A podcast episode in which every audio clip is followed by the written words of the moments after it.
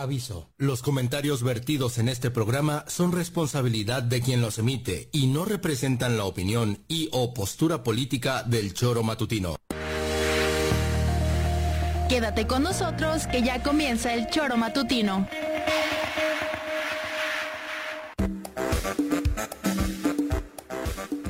Porque somos quienes alegramos tus mañanas. Interactúa con nosotros y búscanos en nuestras redes sociales como El Choro Matutino. Sintonízanos desde nuestra página web www.elchoromatutino.com y llámanos a cabina al 777-311-6050, de lunes a viernes, de 7 a 9 de la mañana, por Radio Desafío y también por Irradia FM 103.7. Somos la mejor revista informativa del país. Somos... El Choro.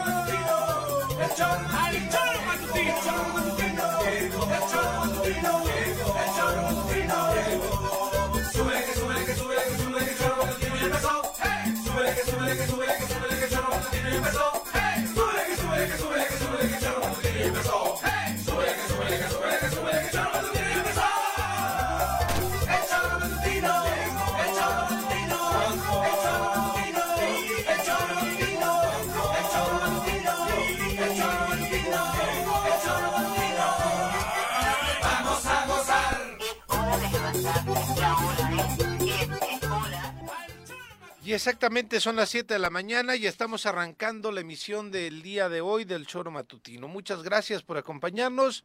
Estamos transmitiendo a través del 103.7 de la frecuencia modulada en Irradia FM.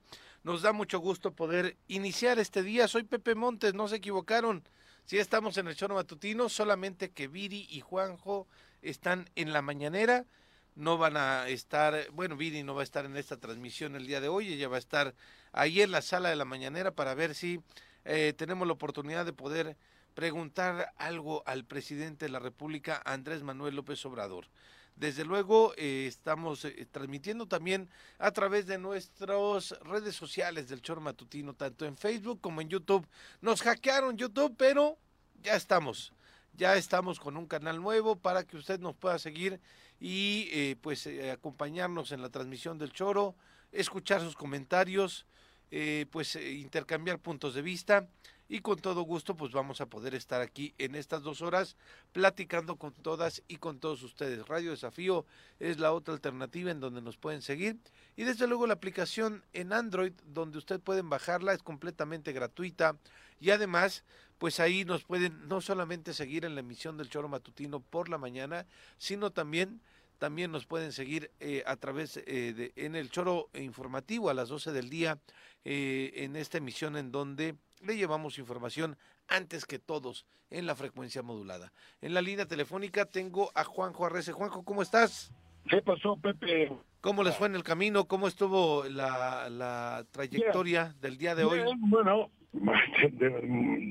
muy temprano, pero ese que pues duermes poco, ¿no? Para llegar aquí a las seis de la mañana a Palacio, echarte un cafecito fuera y bueno, ahorita ya va a dar comienzo la, la, mañanera, en la otra sala yo estoy aquí en una oficina aparte para poder eh, platicar con ustedes, pero bien, en general bien. El trayecto no ha habido problema, en fin, todo bien, pero puta, el pedo es que duermes poco.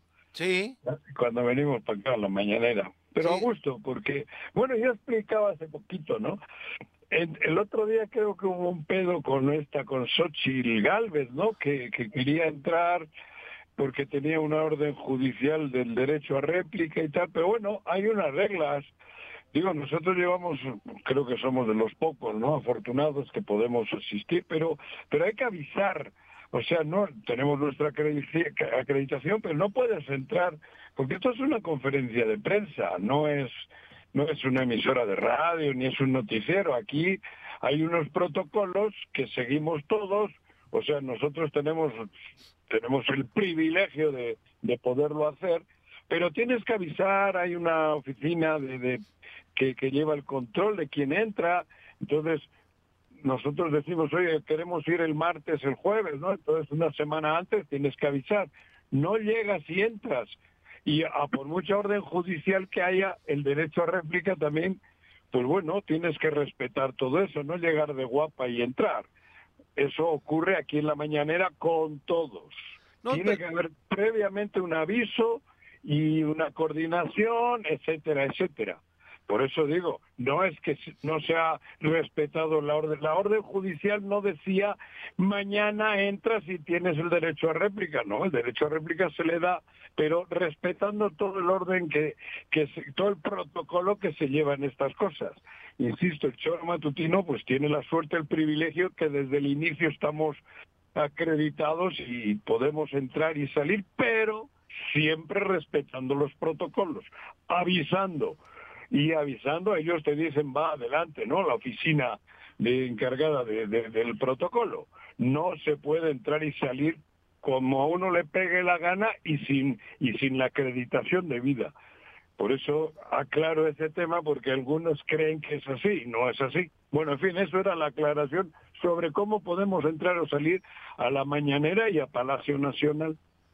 Pues sí, y, a mí lo que me sorprendía era justamente que una orden judicial le diera a Xochitl Galvez el, el tema de la derecho de réplica, como lo dices tú, es una rueda de prensa, no es un medio de comunicación, Exacto. no es. este un ejercicio periodístico, es un actor político, es el presidente dando sus declaraciones y derecho de réplica, pues obviamente los medios de creo comunicación. Creo que le ha dicho que sí, pero que le mande un video, porque creo que el tema fue en base a un video. Sí. Y creo que por ahí va el asunto. Que sí, que tiene el derecho a que mande el video y lo va a poner en la pantalla. Me parece que por ahí va el asunto, por lo que me están comentando por aquí. Seguramente, seguramente, pero en fin, este tenemos de nada, pues tenemos aquí a nuestro colaborador de los jueves y lo presentamos ante el auditorio. Un hombre de izquierda, amante de la música y el fútbol. Llega desde la tierra temisquense el secretario del Ayuntamiento de Temisco, Carlos Caltenco. Bienvenido. Querido Carlos, ¿cómo estás? Eh, bien, Pepe. Buenos días. Este, eh, contento y saludando a Juanjo. Ya casi decía hostias. ¿Qué onda, cabrón? ¿Cómo estás? Bien, bien, bien, gracias. Allá... Estuve en, el ayuntamiento de Temisco y no te vi, pregunté por ti. ¿A poco? Sí. Bueno, eh. es que no estoy yo en la nave principal, en el edificio, mis oficinas están enfrente. Ah. Eh, estamos ahí ocupando un, edificio provisional porque recordarás que tuvimos que, que movernos de ahí por la, el riesgo que representa. por lo del temblor. Mm, no, por ah. la, la cuestión de la estructura dañada por el socavón que está atrás. Ah, por el socavón. Es correcto. Ah, ese es el gobernador. Ah, no, perdón, esa es otra cosa. No, esa es otra cosa, esa es otra cosa. Oye, Juanjo, ¿y cómo se siente el ambiente en, en Palacio Nacional ahora que, eh, pues en esta semana se ha dado, pues muchas cosas, la, el anuncio del quién puede suceder al presidente, eh, la posibilidad de que varios funcionarios más, se hablan de ocho, incluso del gabinete, gabinete empleado, que podrían eh, renunciar para buscar algunos otros cargos, eh, no solamente a la presidencia, sino algunas gubernaturas. Y esta reunión que tuvo el presidente con los consejeros del INE también llama mucho la atención. ¿Hay alguna eh, ambiente ahí este distinto? ¿Cómo se vive ahorita la, Totalmente igual. O sea, aquí se vería, habría ambiente distinto si el presidente renunciase o si el presidente... Pero el hecho de que se vaya gente al gabinete y tal... Digo, en este caso aquí donde estoy yo no no repercute absolutamente para nada y el ambiente es el mismo.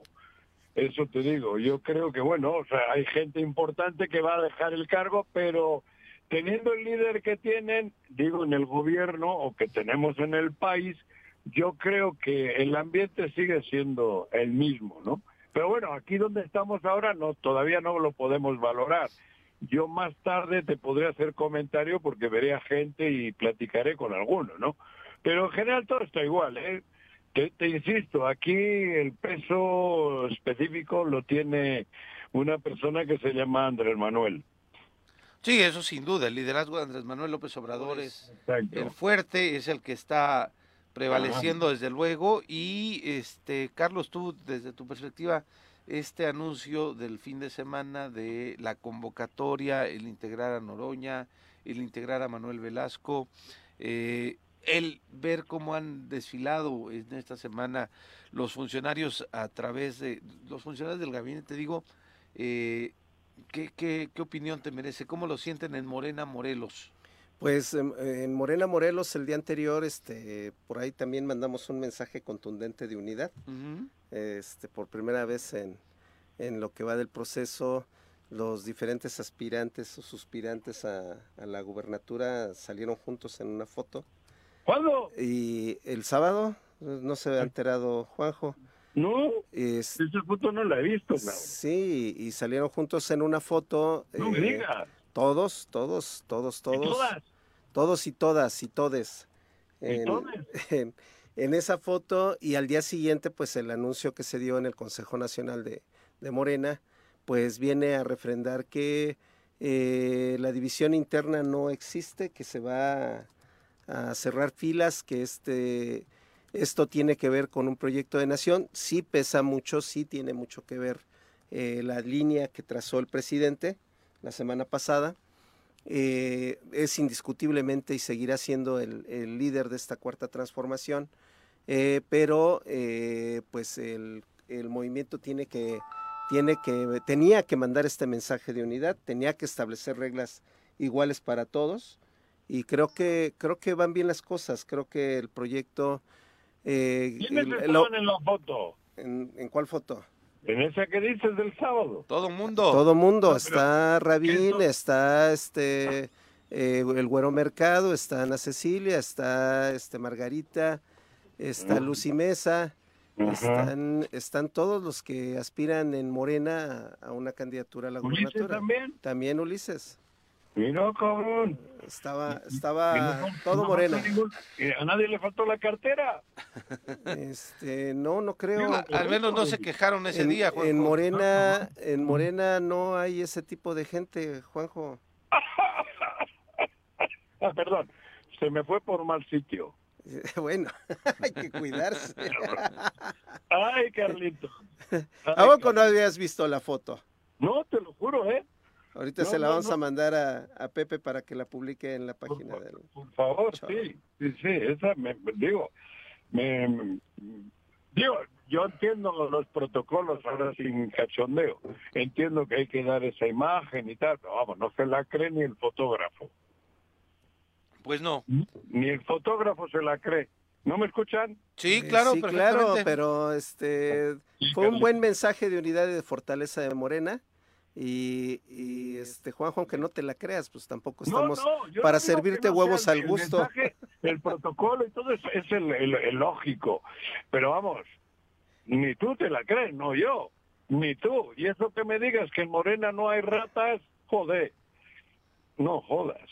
Si ese es el Morena del que del que hablamos, ¿no? Digo, yo entiendo Morena, el, el movimiento, tal, pero esta morena que algunos en lugar de ponerse morenos de nacimiento se han puesto por meterse a la maquinilla, a la lámpara esa que te da color, me parece que no es. Bueno, ya sabes mi punto de vista que es, coincide con el tuyo, pero tú en este caso no puedes decirlo. Pero está bien, Carlitos, síguele. No, Carlos, es, Carlos es muy institucional, nunca me he coincidido contigo en ese aspecto y siempre te lo he dicho aquí. ¿Cómo? Ah, ¿has cambiado tuya del sábado para acá? no, no, no, no, yo siempre te he dicho que todo suma. Y siempre te he ¿Ah, dicho, sí, claro. Sí, claro. Hasta las... Sí, sí, en una canasta tienes 40 manzanas, 25 son podridas, pero suman, son 40. bueno. Sumar suman, hasta las podridas, eso me queda claro.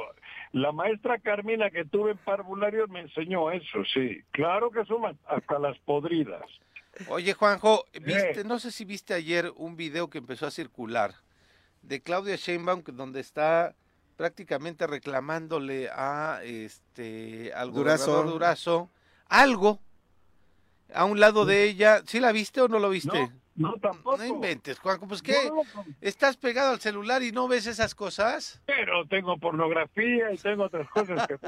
Bueno, ojalá y este de pronto le dedicaras más tiempo a poder estar eh, atento a, lo que está pasando políticamente, porque pues ayer se puso sabrosito el, el debate de algunos cuestionando cómo que mucha unidad cuando Claudia Sheinbaum está directamente eh, pues señalando con el con el dedo índice al gobernador Durazo, presidente del Consejo de Morena, y pues todo el mundo decía, ¿qué está pasando?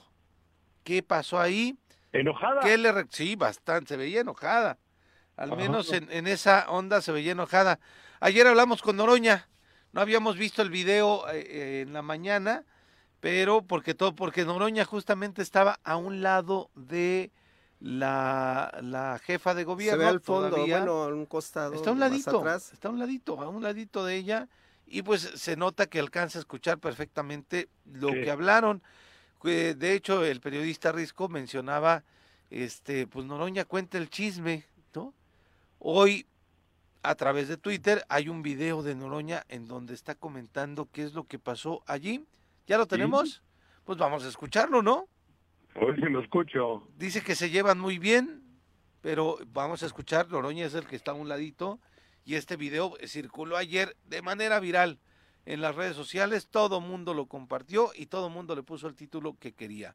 Noroña, sí, Noroña explica esto, qué es lo que pasó ese día del Consejo. Claudia también cumplió el acuerdo, llegó sola y se enfrentó le tocaron las huestes, al parecer, de Marcelo. Marcelo y Monreal llevaron gente, llevaron porra, como se dice, literal. Y hostilizaron a Claudia a la entrada. Pues está ahí, las notas le gritaron, piso parejo, la hostilizaron. Eh, pasabas y te, a mí menos, ¿no? Pero sí te gritaban, vivas a Marcelo, a Monreal. Pues eso qué, o sea, pues tú respetas y otro tiene otra simpatía. Gael Bernal, siempre apoyando los de Sonora, muchas gracias. Entonces, Claudia le reclama eso a Alfonso Durazo, que la hayan increpado, que no se cumplió el acuerdo. Entonces, Alfonso dice, no hay acuerdo, no hay acuerdo, no hay acuerdo. Pues eso te lo dicen ya que estás ahí. Y Claudia pues le reclama porque pues Alfonso Durazo es el responsable del evento, el presidente del Consejo Nacional. Él le mandó una carta, por ejemplo, a John Ackerman y a los convencionistas para que no fueran, diciendo que no los iban a dejar entrar. Y los convencionistas no fueron a manifestarse, muy respetuosos. Este, dijeron, ah, pues no podemos, pues no podemos. Y sin embargo, esto es lo que le reclama a Claudia, a Alfonso Durazo, y claro que está indignada. Y yo francamente creo que con razón. Pues ahí está, no fue otra cosa más más que eh, que hayan ido seguidores de Marcelo y de Ricardo Monreal a las afueras del Consejo Nacional, que le expresaran y gritaran justamente eso, lo de piso parejo, y por eso se enojó Claudio. Me parece también que la molestia de la jefa de gobierno, pues este va de más, ¿no? Es una mujer además con carácter, ¿eh? Sí, te, te, digo que tenías, tendrás que ver ese video para que veas cómo, cómo hacer De repente hay que engrosarse la piel, pues es finalmente lo importante, más que esta nota que seguramente alguien registró este, en esta eh, cuestión interna, eh, lo importante es que todos aceptaron las reglas del juego que se definieron en el Consejo y que todos este, ya a este momento, el día de mañana, deben de tener ya su licencia tramitada eh, y, todos separarse del cargo de manera tal que se garantice un piso parejo en, la competencia interna de Morena. Yo creo que yo creo que este, eso es realmente el mensaje más importante que, que la molestia no de, de, la jefa de gobierno del, de la Ciudad de México. Creo que creo que este pudiéramos decir que, pueda tener la piel delgada, pero en realidad no, no es trascendente esto. Obviamente la oposición y mucha gente le da, le da auge por tratar de, de pues eh, pues es que no sabíamos qué era este Carlos y el y el video sí se ve así Claudia molesta, increpando al presidente del Consejo. no sabes en qué contexto se daba, no se escucha el audio de ahí. Entonces, este, claro, pues sí decíamos... Lo que dice, el, gobernador este, ¿cómo se llama el güey este? Durazo. Durazo. ¿Eh? Durazo dice Alfonso Durazo. Que no había reglas para ese evento. Pues sí. No hablaba de las reglas que se han hecho ya para el futuro. En ese evento, y, y, y Marcelo, por lo que se ve, llevó porra. Creo, ya he visto otro video que le gritaban, Marcelo, capullo, queremos un hijo tuyo, y todos emocionados. ¿Sí? Sí. Sí, y, y, Claudia pudo haber llegado también gente de ella a las afueras del consejo y hubieran increpado quizá. No, le habían dicho que a Marcelo. Pues sí. O, o se alentó, ¿no? Porque normalmente de pronto también en estos eventos pues uno lleva a sus seguidores para pues sentirse apapachado, cobijado y demás. Pero es una anécdota, digo, por lo que dice este Noroña, es una anécdota y ahí sí coincido con lo que dice Carlito, ¿no? Es, es, es algo de, en el momento, el, el, enojo de ella, porque bueno, le, le increparon por lo que dice, ¿no? Le, y entonces no es agradable. Pero, no, no pasa nada. Lo fundamental del evento es que ya salieron las reglas y tal, y, y eso, entonces por eso también ocurrió en Morena, Morelos, lo que dice Carlitos, ¿no? Todos juntos Marchemos como hermanos. ¿Cómo es el himno de Cuernavaca? Así es, unidos de como Cuernavaca, es de Morelos, la, marcha, morelense. De Morelos. Oye, y, bueno, sí, perdón. Y bueno, no dentro de estas cuestiones históricas, que porque además si es si es una situación histórica, pues eh, la jefa de gobierno tendrá que dejar eh, su cargo el día de mañana y ya eh, se propuso desde el día de ayer que va a ser Martí Batres. Bueno, ella propuso. Ella, propuso que, va a ser Martí Batres. Mira. Le, eh, propuso, dijo así, que le gustaría que fuera Martí Batres, que haría un gran papel para cerrar eh, este tiempo que resta de la administración de este sexenio en la Ciudad de México. ¿La pero es definitiva o puede regresar si no es? Me parece que es definitiva la, la, licencia, la licencia de, de, de la jefa de gobierno y será el Congreso local, la Asamblea Legislativa de la Ciudad de México, quien ratifique o no en el cargo a Martí Batres. Sí, fue muy respetuosa en el momento de decir, dijo que le gustaría, que haría un gran papel, que sería un buen jefe de gobierno. Eh, Martí Batres, este, y también reconoció que es, finalmente esa decisión recae en el, en el Congreso de, de la Ciudad de México. Ah, bueno. Ahora, eh, todo mundo o muchos pensábamos que Martí Batres podría ser uno de los candidatos, precandidatos a la jefatura de gobierno. Con esto me parece que, pues evidentemente ya no aspiraría a poder eh, ir en la boleta electoral para el próximo comicio electoral en la Ciudad de México. y quien realmente parece en las encuestas, Juanjo, quien, ven, quien va encima, no es Omar García Harfuch el que va encima en las ah, encuestas.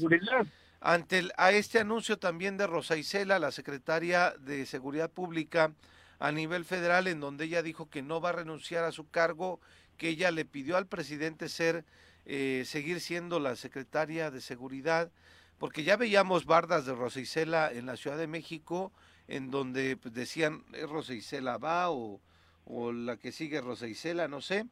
Y entonces, eh, pues eh, la baraja en las candidaturas, unos dicen que es Clara Brugada, la que puede ser la candidata también a la jefatura de gobierno.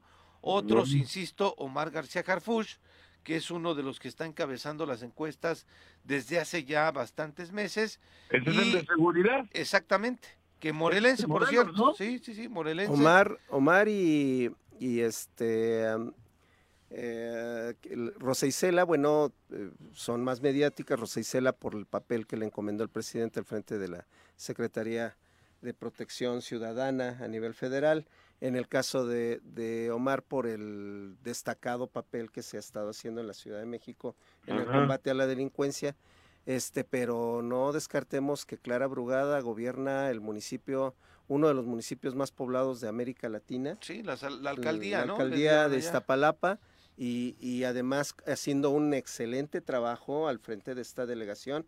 Eh, que, creo es la segunda vez, si mi mente no me engaña, ya es la segunda vez, que, está al frente de, de, Iztapalapa haciendo un gran trabajo. Creo que eh, va, va, a quedar al final, ya con Martí Batres fuera, si es que lo designa el Congreso, va a quedar al final la pelea entre, entre Omar García y Clara Brugada. O alguna de las corcholatas, a mí no me de las corcholatas, pero este, de los compañeros que no resultaran electos eh, como una negociación. Y Juanjo ponía a Ricardo Monreal como eh, una eh, posibilidad, ¿no, Juanjo? Pero el tema, el tema Aquí tiene me que. eso hace rato, ¿eh? Sí. ¿Ahí qué, perdón? Que me comentaron eso hace rato. Pero Monreal no creo que tenga, el, el, tema de la Ciudad de México es fundamental para Morena. No podemos perder la Ciudad de México en 2018. Recordemos que se, se perdió la mitad de las delegaciones en la elección intermedia de las alcaldías y este y creo yo que no creo que sea operación cicatriz la, la Ciudad de México. Yo creo que en la Ciudad de México va a predominar quien tenga el mejor posicionamiento en las encuestas, creo que ese va a ser el factor de decisión. ¿Y en ese momento quién es? Pero yo creo que pongan a quien pongan, la clave no está en ellos. La clave va a estar en el, ¿cómo dice este güey Paco Santillán? ¿Cómo le llama al que tienen ustedes de gobernador, cabrón? No Blanco. Pero ¿cómo le dice que es un mono de cilindrero, no? Ah, sí, así le dice Paco, sí, exactamente. Depende, si llevan al mono de cilindrero, y, y la gente pues se, agrupa alrededor suyo, igual la recuperan, pongan a quien pongan. No, es broma, es broma, perdón. Ando un poquito sarcástico. creo que el, sí. el, despertar tan temprano como que me, me manda a, estos... Te altera las neuronas. Sí, la verdad sí. Pero no, bueno, yo te estoy diciendo en serio, Carlos, están comentando que depende cómo vaya. Monreal no va a ser candidato a la presidencia, eso es obvio porque por aquí yo creo que parece que hay dos. Y tampoco creo que a la Ciudad de México, ¿eh? ¿eh? ¿eh? Está muy desgastado en la Ciudad de México, sobre todo por la forma en la que operó, y hay que decirlo, en, en la delegación Cuauhtémoc. Creo que él la quiere, por lo que me estás diciendo por acá. Creo que a él le gustaría, más que repetir en el Senado o cosas de esas, creo que a él le gustaría la Ciudad de México, ser el alcalde de la capital del país. Me parece. El jefe de gobierno. Bueno, el jefe de gobierno, que es como alcalde del... Pero, en fin, eso te digo. Yo creo que para por lo que se respira hay dos contendientes, un hombre y una mujer, Marcelo Ebrard y Claudia. Parece que van ellos dos, porque Adam Augusto y, y el resto parece que van un poquito atrás, por lo que se, se palpa por acá en, en, en Palacio, ¿no? Sí, y es, que eh, uno piensa que eh, la, la, la posibilidad de que Marcelo y Adán Augusto lleguen al Senado... ¿eh? No estoy hablando de Noroña. Ah, no, claro. El, la gente de Morena parece que tiene hombre y mujer y definido las dos posturas, ¿no? La de Marcelo un poco más con corbata y la, la otra chica un poco más más de izquierda, ¿no? La, corbata como que le abre un panorama a Marcelo más, más que la oposición lo ve como el mejor, el menos, el menos radical, ¿no? Eso se, se palpa. Y luego por otro lado está el fenómeno Noroña, que cuidado, a mí si las, si la encuesta fuese justa, Noroña no va a estar lejos, ¿eh? Porque son seis, creo, los candidatos, y se pulveriza. Y Noroña tiene un grupo importante en el país que simpatizan mucho con, con él, tiene una fuerza importante en los sectores anarquistas y de izquierdas, o sea, en todo ese sector que lo hay grande en, en la República. Por eso te digo, si las encuestas son reales y justas, Noroña no va a estar lejos de los otros dos. Yo, yo no. Lo que pasa es que es tu cuate y ahí estás yo, echando Yo no coincido contigo, no ¿eh? Es mi cuate, no es mi cuate, yo con Noroña me he peleado más que contigo. Hemos discrepado, yo discrepo. Y a veces yo le he dicho oportunista porque cuando quiere se calle, cuando quiere no. Pero a mí me parece que ideológicamente, pues probablemente sea el que más afinidad tiene conmigo o yo con él creo que soy mayor que él. ves cómo si es tu cuate y lo, lo, que lo que yo digo es que ideológicamente Juanjo y lo, lo se lo dije ayer en la en la oportunidad que tuvimos de dialogar con él fue que es el único bueno junto con Claudia Sheinbaum pero es el que tiene más trayectoria de militancia a la izquierda. ¿no? todos, todos, todos los demás, Adán Augusto, Marcelo Ebrard, Adán, este, Claudia tiene una militancia. yo dije Claudia también. Ah, Claudia. Sí, o sea, Adán Augusto, Marcelo Ebrard, este, Ricardo Monreal, el propio Andrés Manuel Obrador fueron militantes del PRI y Noroña y Claudia, que es menor que él, obviamente por la edad, pero son los únicos que son de izquierda. En aquel entonces ser militante del PRI no equivalía a ser neoliberal como estoy. en aquel sí, la verdad. Sí, no, no, no todos. claro. A ver, en aquel entonces, a ver el, PRI tuvo la mejor escuela de cuadros que haya habido en, en el país, que fue el Yepes en los tiempos que lo dirigió además una gran persona muy querida por la izquierda que es esta señora eh, que fue también consejera permanente en el, en el PRD esta mm, Efigenia Martínez. Ah, que todavía es senadora. Este, creo que creo que hubo cuadros de izquierda muy muy de izquierda. A mí me sorprende a mí me sorprende la semana pasada escuchar al presidente citando una máxima de, de esa izquierda radical y, y clásica eh, este tema de que, de que el hombre antes que trabajar, tiene, antes que hacer política, tiene que trabajar, tiene que tener que comer, tiene que vestir, tiene que tener un techo donde vivir. Eso, eso hacía mucho que no lo escuchábamos en el discurso de la izquierda y escucharlo del presidente para mí me da mucho gusto. ¿no? Este, creo, creo yo, en efecto, yo coincido con Pepe, Noroña y, Claudia tienen esa ventaja. La, desventaja que tiene Noroña es que a veces es, es muy rijoso y en un sector muy importante de la población no le gusta ese, ese perfil de Marcelo. Eh, a eso me refería. Eh, pero, pero la 4T no tiene que ir de, de, digo, yo creo que la 4T eh, va más allá de ser guapo o feo. La 4T trae un cambio de arriba. un proyecto. ¿eh? Claro, si es un proyecto, es un proyecto. Claro. Había que ver quién es el que mejor puede llevar a cabo la misión de continuar con, con este cambio, porque el cambio no se puede dar en seis años ni en doce. Así es. El, cambio va, va, va para largo y creo que nunca va a terminar el cambio. Porque Ojalá. no, o sea, porque porque es así. Los cambios no tienen principio y fin, porque para que sea exitoso tiene que haber continuidad. La evolución tiene que ser a larguísimo plazo, creo yo. Así lo veo. Ahora, yo creo que no adelantemos vísperas. Hoy a lo mejor, a la vista de los medios, a la vista de las encuestas, la competencia puede estar más cerrada entre o, entre los punteros, este, entre Marcelo y Claudia. Y Claudia tiene una ventaja. Pero, eh, digo, el hecho de que todos, el hecho de que todos a partir de, del 16, o sea, de mañana, eh, vayan, puedan empezar ya a hacer el recorrido en el país, que yo entiendo que va a ser prácticamente para el lunes.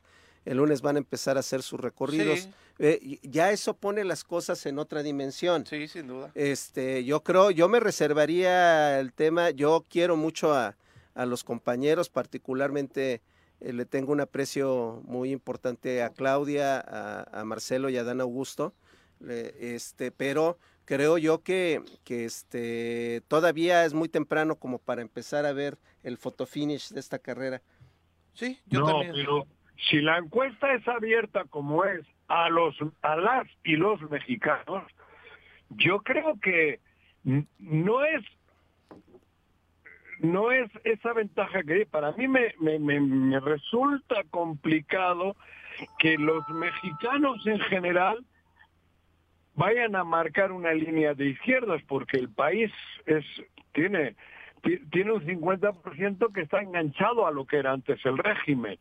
Y si van a opinar todos, si la encuesta es abierta, el que lleva ventaja es Marcelo porque Marcelo es el que mejor cara tiene en, en el grupo. Marcelo sería perfectamente el líder de la oposición, sin duda. Si Marcelo fuese un jugador libre como en el draft, mañana lo contratan. Sí, pero pero pero si gana por Morena, el compromiso de Marcelo va a ser con Morena. Juanjo, yo también yo, tiene que ceñirse al proyecto. claro, claro. No, pero, pero la oposición no tiene candidato.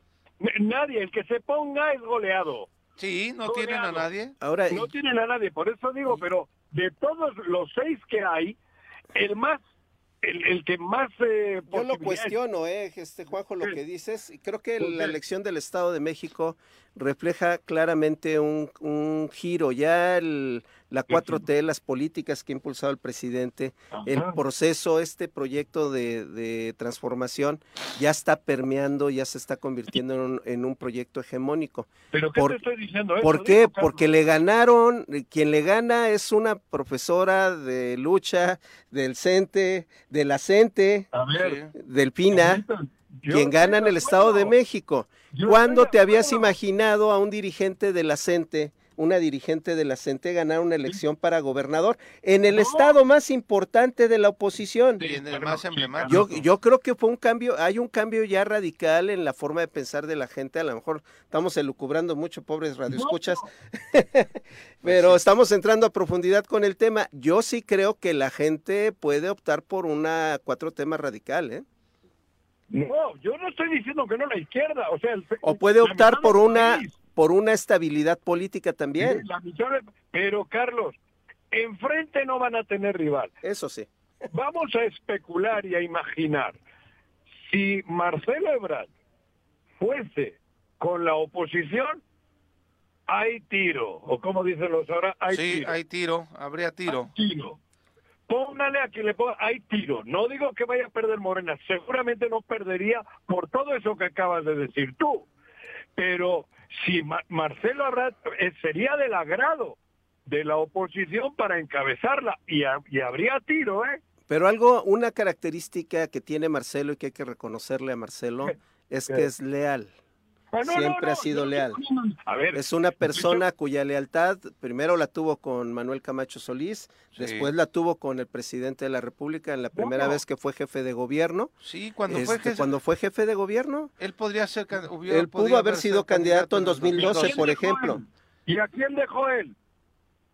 ¿Quién? Ah, bueno, a, a este, Mancera. A Mancera, pero ese eso, eso obedece a otro proceso. No, había un proceso pero la oposición cree que, por lo que escucho, que Marcelo sería probablemente el último eslabón para regresar. O sea, ¿tú, tú crees que, que si va Claudia, si va Dan Augusto, tendrían la posibilidad de dejar a alguien más de Morena? ¿A quién? ¿Eh? ¿A quién podrían dejar después de, de, de Claudia Sheinbaum o después de Adán Augusto? En ah, años. Tú, tú, mismo has dicho que tal vez Morena nada más tiene esta posibilidad de gobierno y la siguiente y ya no más. Por eso, pero si... Eh, pero tú mismo lo has dicho, si es Marcelo, entonces ¿qué pasa? Y si es Claudia, entonces ¿qué pasa? Es más fácil que haya otro, que, que, que se suavice la 4T. Si van cualquiera de los otros tres... Yo no creo eso. Tampoco a Monreal lo tengo en ese... Si fuesen Claudia, Adán Augusto o Noroña, la 4T tiene más futuro. No, yo, 4T ideológico, digo, ideológico. Yo creo que si Claudia incluso eh, es la jefa de gobierno y Marcelo va al Senado, Marcelo tiene toda la posibilidad. La presidenta. De ser, sí, claro, ¿no? Y después, ah, después, después, la ventaja que tiene este equipo de tres personas es que todavía tiene la edad para hacer una carrera de relevos. Y, que la 4T tenga una vigencia de largo alcance, como se pretende, como se necesita en el país, caray. Fueron 30 años de un, más de 30 años de un neoliberalismo absurdo que nos, nos sumieron en, en un atraso y en un estancamiento terrible. Y qué curioso, ¿no? A la izquierda siempre se le ha criticado de, de, de evaluaciones, endeudamientos y cosas así, es mejor nunca habían estado las finanzas en el país. Me parece que sí, ha habido un, manejo responsable de las finanzas claro. en, el país y así lo ha dicho. nace por la encuesta, cuidado, pues todo esto nace porque yo he dicho que al ser una encuesta abierta, a mí me parece que le da ventaja a Marcelo, porque la gente de la oposición en la encuesta va a decir que es Marcelo si la encuesta es, como dicen, al azar y van a hablar a miles de mexicanos, yo creo que ventaja lleva Marcelo, porque tiene simpatizantes importantes en la 4T, en la izquierda, pero en la oposición, sin duda alguna que es el más agrade, el más agradable. Pero la encuesta, las encuestas dicen que la mayoría, la mayoría de los mexicanos van a votar por Morena, Juanjo. Entonces, si haces una encuesta, si haces una encuesta, la misma encuesta te va a arrojar mucha mayor gente de Morena que gente de la oposición. pero la otra, todos van con Marcelo. mira, si hay mil encuestados, 60 son Morena, 65, ¿no? Pero los otros 65 no tienen duda, no van a votar, no van a decir en la encuesta más que Marcelo. Y me la corto. Me la corto. Ya dijo que se la corta. Bueno, ya está el anuncio. a que quede, a ver si hace ahora que quede registrado ahí. Son 7.40, vamos a hacer una pausa, ¿no? Ya 40 minutos ya nos chutamos hablando de la 4T. Ahí pues el público que está desde luego opinando. Ya, ya, ya me la mandó, ahorita te la mando y ahorita la ponemos. y además vamos a poner después un video que está circulando desde ayer de cómo sujetos, como algunas personas, a plena luz del día, secuestran a una persona en la donde creen, diría un compañero, en la carretera federal México-Cuernavaca. No, no te creo. Como este, no, pues mira, desafortunadamente. Mujeres que vendían quecas, donde no, desafortunadamente no es en Huichilac, digo desafortunadamente porque pues todo el mundo apunta que ahí, sino que ya es el kilo, el kilómetro 21 está más cercano a la Ciudad de México, mm. va en una camioneta blanca, una persona, se le cruza un auto color azul, este, lo obligan a detener. Lo obligan a detenerse, otro vehículo en la parte de atrás que pareciera un eh, entrevento o Volkswagen, es la delegación de Tlalpan exactamente. La vamos a, ¿Es la federal o la autopista? es la federal. Pero son los mismos. Sí, me parece que son los mismos porque además muchos han dicho de un vehículo azul, de los tantos testimonios que tenemos. Entonces ve cómo están operando incluso desde Tlalpan hasta acá. Tres Marías es el mismo. y la carretera Pera Cuautla, en fin. Sí, terrible. 7 con 41, vamos a una pausa, regresamos y compartimos los mensajes que nos ha escrito el auditorio. No se vayan. Dale. Bueno, bueno, bueno, bueno. ¿quién habla? El Choro Matutino, buenos días. Contáctanos, dinos tus comentarios, opiniones, saludos o el choro que nos quieras echar. Márcanos a cabina 311 6050. Súbale por Juárez, Calvario, atravieso Avenida Morelos. Eh, sí, sí se va recorriendo, por favor. Por favor, pero rapidito que ya va a empezar el choro.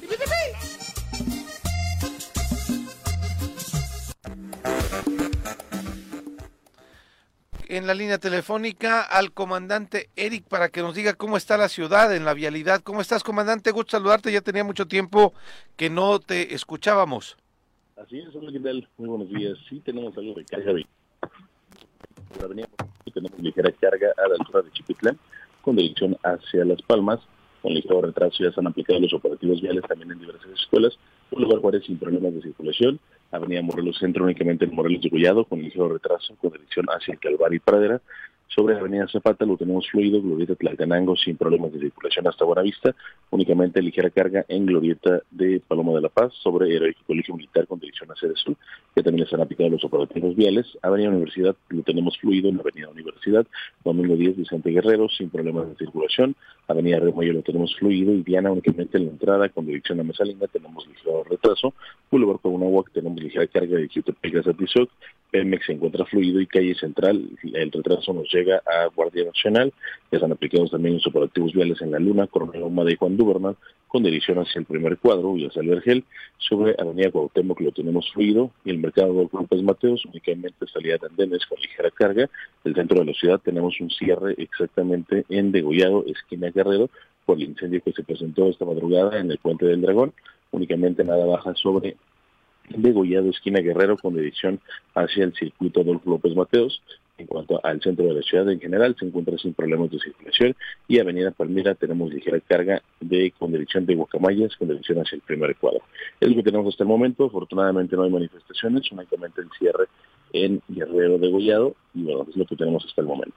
Oye, comandante, yo sé que no es tu área, pero eh, de este incendio en el Puente del Dragón, ¿nos puedes compartir alguna información?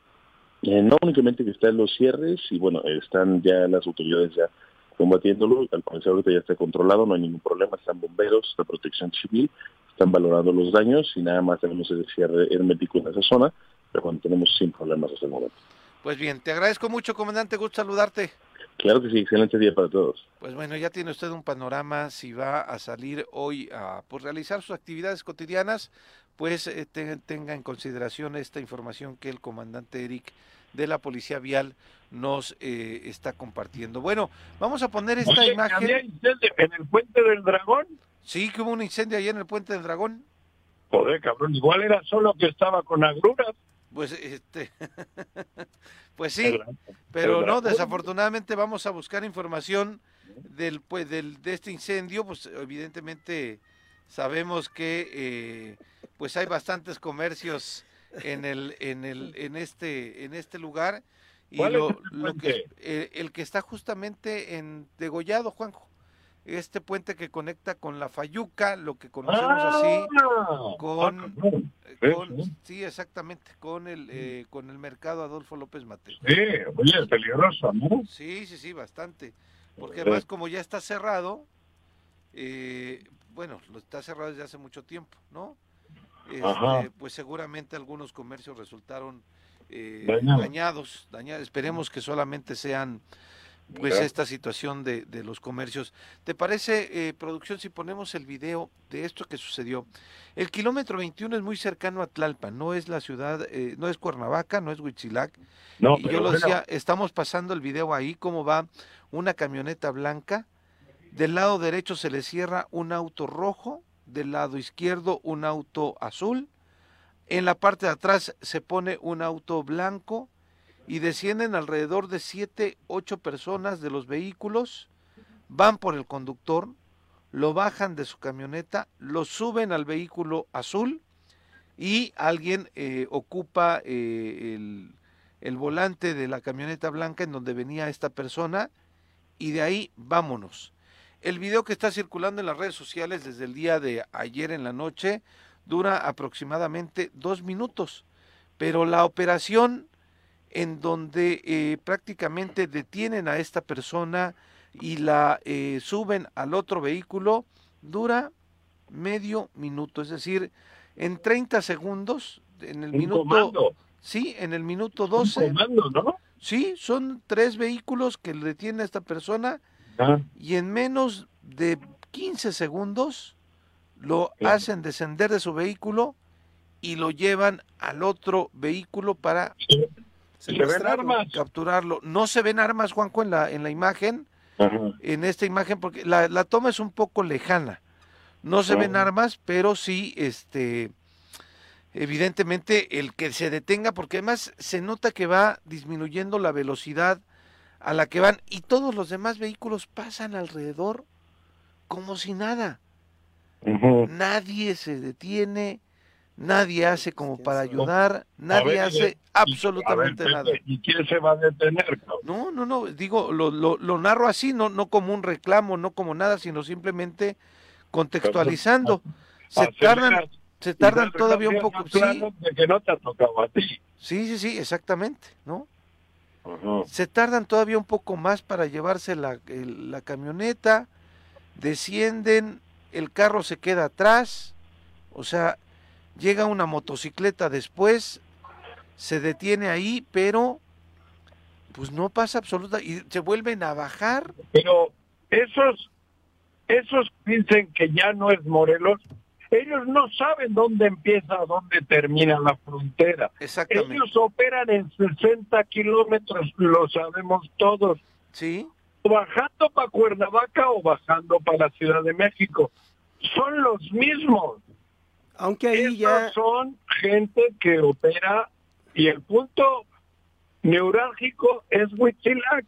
Sí, exactamente. Así de claro, güey. Exactamente. En ese momento están en territorio de la Ciudad de México. Sí. Pero la operación ellos no la valoran como Ciudad de México o Estado. Son en, el, en, en ese área geográfica que es Morelos. Ahí están, cabrón que son comandos, ya lo tienen militarizado, ya saben cómo operar. Y, además con una impunidad terrible porque saben que nadie les va a molestar. Bueno, en fin. Y es, y es prácticamente, Juanjo, o sea, como bien lo dices, la misma forma de operar de los testimonios que hemos tenido aquí, de los testimonios que hemos pasado al aire, esta entrevista de que tuvimos con una persona que estuvo secuestrada seis horas en un paraje de Huichilac, pero que este, estos testimonios lo hemos encontrado en diferentes eh, pues eh, momentos, ¿no? Y así, así este, es como, como operan. Tres vehículos, en este caso le dan alcance. En otro, en el caso del testimonio que tuvimos la oportunidad de, de, de, compartir con la gente, fue que los rebasaron y después ya los encontraron de frente.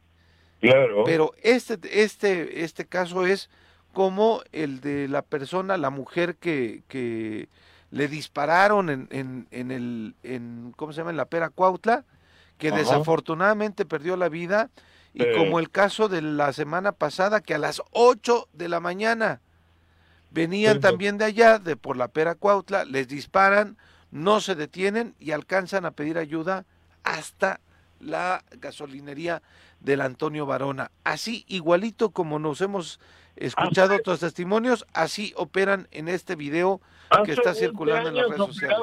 En la laguna de Zempoala, desde entonces. Sí es la el mismo modus operandi, cada vez más perfecto, con mejores coches, más, más, más, más militarizado el asunto, o sea, más de comando de acción. Exactamente. Exactamente. Porque nadie les dice nada, porque bueno, hay pedo, güey. Se bajan, suben, se van. Ya saben que no, que tienen media hora para moverse. Sí, desafortunadamente, ¿no? Y con toda... O sea, el, el video dura dos minutos. Por eso. O sea, con esa rapidez eh, actúan ah. enfrente de todo el mundo porque además el video es muy claro, o sea, es lejano, pero sí tiene la claridad de cómo pasa, ocurre todo. No se ven armas. de la calle? Es una cámara de casa. Es una cámara de casa porque está ah. del otro costado del, ya es, este Juanjo, ya es en la zona urbana de Tlalpan. Sí, ya es en la zona urbana de la delegación de Tlalpan, todavía sobre la carretera federal.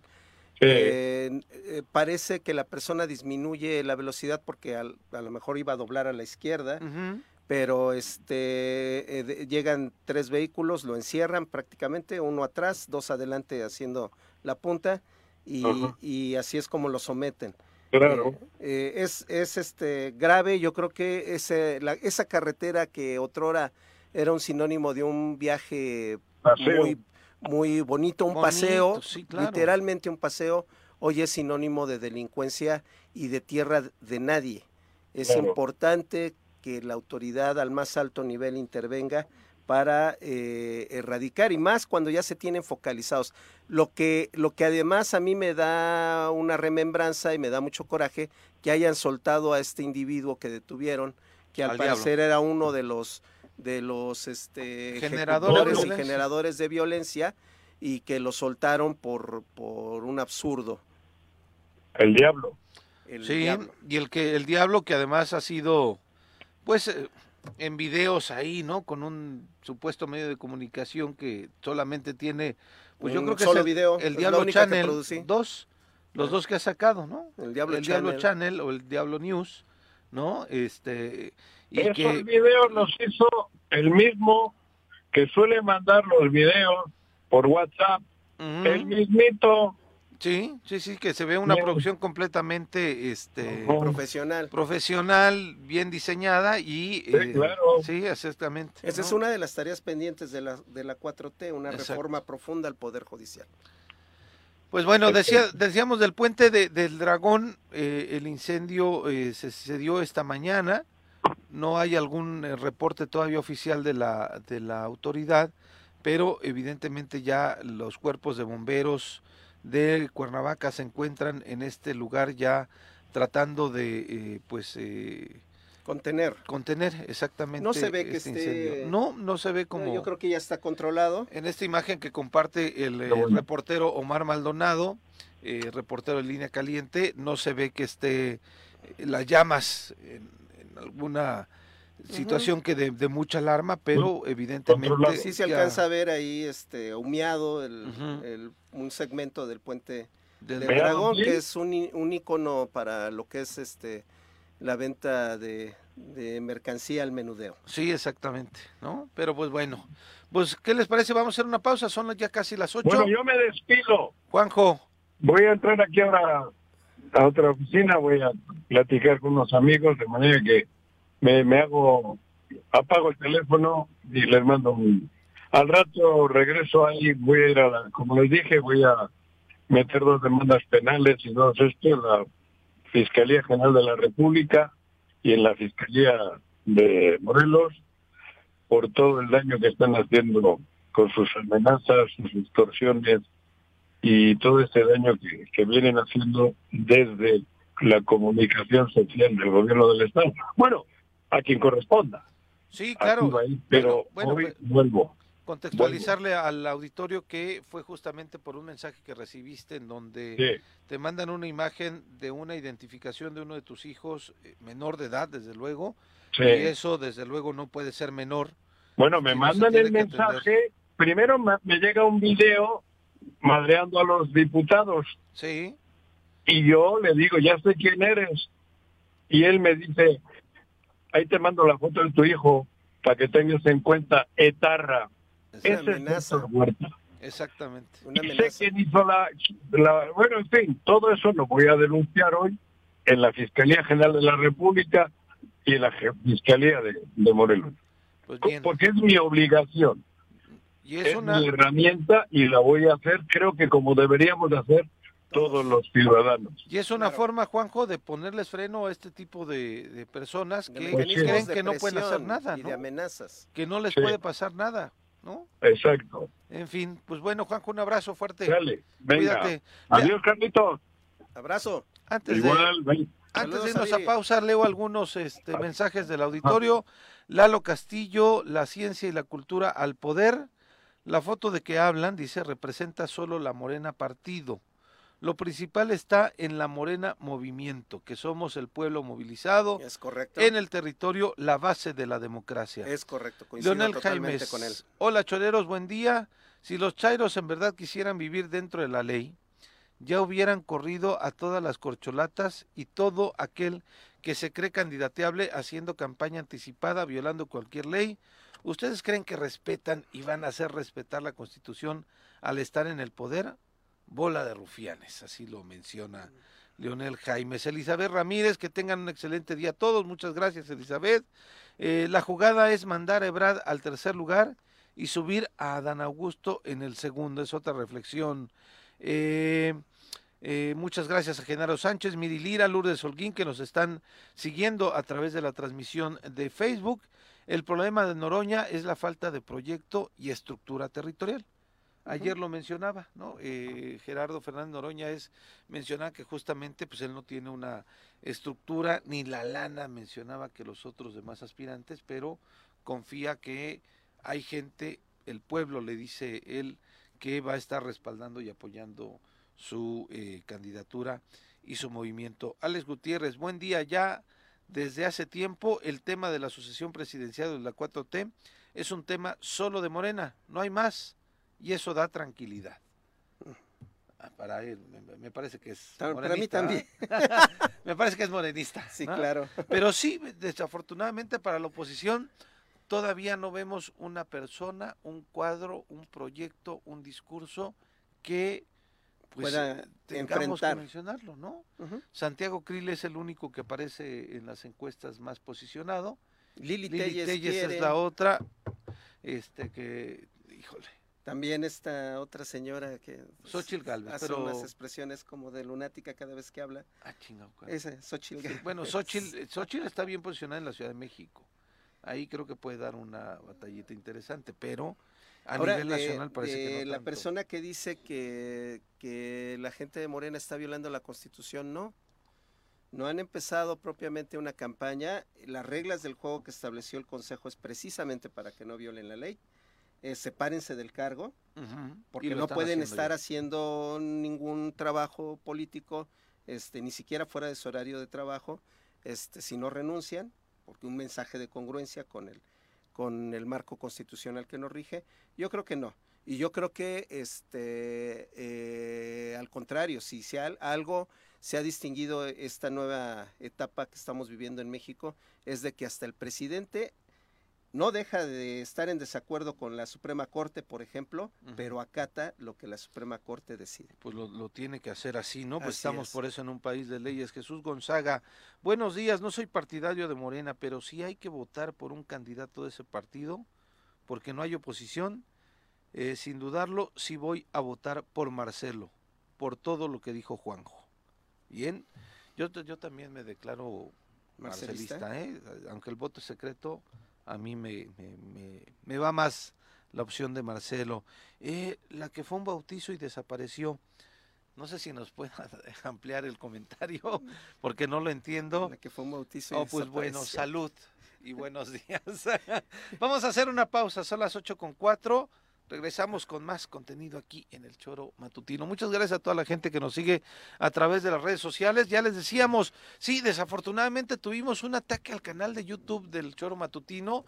Nos duele mucho porque ahí estaba toda la historia del Choro en estos más de 19 años, porque ya en este año vamos a cumplir los 20 al aire. ¿Por qué? No sabemos. Pero alguien nos hackeó, alguien de entró al canal de YouTube, alguien nos borró, bueno, y haciendo la apelación que se tiene que hacer con YouTube, no pudimos recuperarlo, pero ya estamos transmitiendo en YouTube también con un nuevo canal que se llama justamente El Choro Matutino, tal cual, igualito para que usted se pueda suscribir y nos pueda seguir a través de esa vía y eh, poder eh, vernos y compartir con ustedes estas Dos horas las del choro matutino por la mañana y las del choro informativo a las 12 del día aquí en Irradia FM. Vamos a hacer una pausa, no se vayan, regresamos. Bueno, bueno, bueno, bueno, ¿quién habla? El choro matutino, buenos días. Contáctanos, dinos tus comentarios, opiniones, saludos o el choro que nos quieras echar. Márcanos a cabina 311 6050. Súbale por Juárez, Calvario, atravieso Avenida Morelos. Eh, sí, sí se va recorriendo, por favor. Por favor, pero rapidito que ya va a empezar el choro.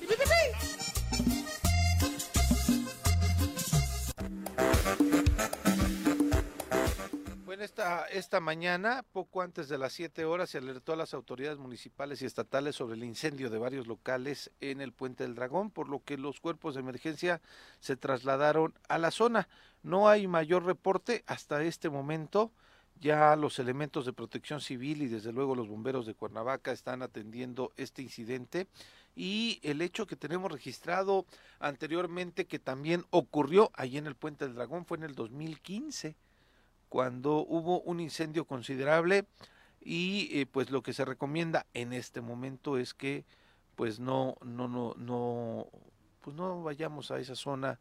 Si tiene usted que ir al centro de la ciudad, pues utilice algunas otras vías en donde pueda usted comunicarse y llegar y eh, de alguna manera eh, pues pues realizar sus actividades. Pero por el momento lo recomendable es no no llegar cerca del puente del dragón. En fin con más información.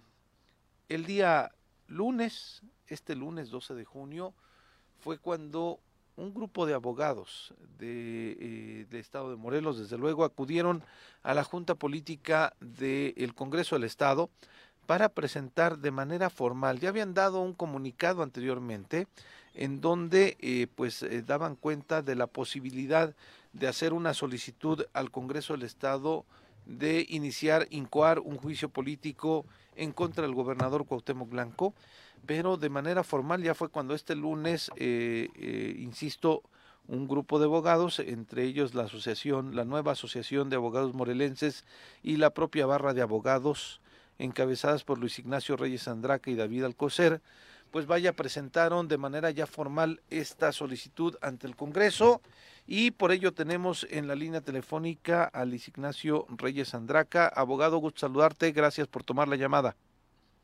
Señor Pepe, muchas gracias. Un saludo a todo tu auditorio. Buenos días. Gracias. Está aquí también Carlos Caltenco con nosotros. Y pues, eh, eh, Luis Ignacio, la, la solicitud se presenta de manera formal. ¿Cuáles son las causas de manera inicial eh, por las cuales ustedes presentan este documento que además cuando lo vimos en fotografías es un documento bastante eh, pues eh, con bastante sustento, es decir, tachonchito, ¿no? Y eh, cuáles son las causales que ustedes creen eh, del por qué se tiene que incoar este juicio político. Bueno, a ver, las causas pues, son evidentemente el desastre que tienen hecho el Estado. Nosotros, dentro de, de, la acción popular denominada denuncia de juicio político, nos sustentamos únicamente en el rubro de seguridad y conforme al artículo 10, el artículo décimo de la Ley Estatal de Responsabilidades, donde concurren todas las hipótesis en virtud de las cuales puede cualquier persona, cualquier ciudadano eh, solicitar el juicio, creemos que concurren varias y debe de entrar al estudio el órgano instructor, que en este caso es el Congreso, varias de ellas. Está de lo general a lo particular, te puedo hablar, pues evidentemente violaciones al, al Pacto Federal, a la Constitución Federal, a la constitución local, el abandono injustificado de funciones, violaciones graves, evidentemente, a los planes, proyectos, programas, presupuestos, en fin, en términos generales, si te das cuenta, pues es simplemente la ingobernabilidad, la falta de resultados, que pese a que han tenido primero el voto y el apoyo de la gente, segundo, instituciones robustas, tercero, presupuestos amplísimos de miles de millones de pesos, el Estado está sumido en un abandono y una desgracia total. Y lo que más nos impronta, creo, a cualquier ser humano, a las y los morelenses, a ustedes también, a cualquier persona que nos escucha, pues es la seguridad. O sea, podemos estar mal en muchos rubros y podemos transitar a través de ello con una buena gobernanza. Pero lo que es insostenible es que ya por probabilidad y estadística sea más probable que yo no regrese a mi casa si salgo a trabajar que violen a mi hija, que secuestren a mi hermano, que maten a mi padre, que, que, que, asesinen a mi madre en este estado, en cualquiera de los municipios, que aquí en Cuernavaca están las cosas terribles, ¿no? Pero bueno, esa es básicamente la causa social, la causa originaria jurídicamente y hacia donde derivamos las causales en términos del artículo décimo de la ley, mi estimado. Eh, digo, yo, creo, que, que escuchando los eh, argumentos que tienes, mucha, mucha, muchísima parte de la sociedad estará de acuerdo contigo en el sentido de que muchos salimos a, realizar nuestro trabajo, eh, Luis Ignacio, y no tener la certeza de qué es lo que nos va a pasar, ¿no? Eh, eh, últimamente lo que nos ha ocupado para todos los morelenses ha sido esta situación que ocurre en la carretera México-Cuernavaca, los casos de Huitzilac son lamentables, son recurrentes, y pareciera que no hay una estrategia, pareciera que las autoridades en estos cuatro años y cacho no han tenido la capacidad de poder eh, reivindicar el tema. Ahora, Luis Ignacio, alguien diría, o muchas partes del auditorio dirían, esto también sucedía con Graco, los casos de violencia, los casos de inseguridad en el gobierno de Graco Ramírez también ocurrían, pero también es una realidad que se han recrudecido con este sexenio y que la respuesta pareciera que no es de, de, hecho, pareciera que no hay respuesta ante este tema. Correcto. Y mira, qué, qué, qué bueno que lo mencionas. Haciendo un análisis de retrospectiva, ¿no? Hacia atrás, de análisis político, jurídico, social. Y ahorita donde estamos, haciendo una prospectiva hacia adelante, pues me parece que el mejor momento para actuar y luchar no puede haber otro que ahora. A ver, eh, efectivamente estamos en, en una crisis sustancial, social, cultural, institucional, terrible, de acuerdo. Pero el hecho ahorita más importante es la posibilidad de como ciudadanos, ese es el movimiento, ese es el sueño, Pepe, ese es el interés póstumo y legítimo, al menos de tu servidor y de quienes nos acompañan, de generar realmente democracia participativa, de utilizar los mecanismos legales constitucionales para generar contrapesos sociales, es decir, que el pueblo aprendamos, recordemos, aprendamos que el poder reside en nosotros y que hay mecanismos.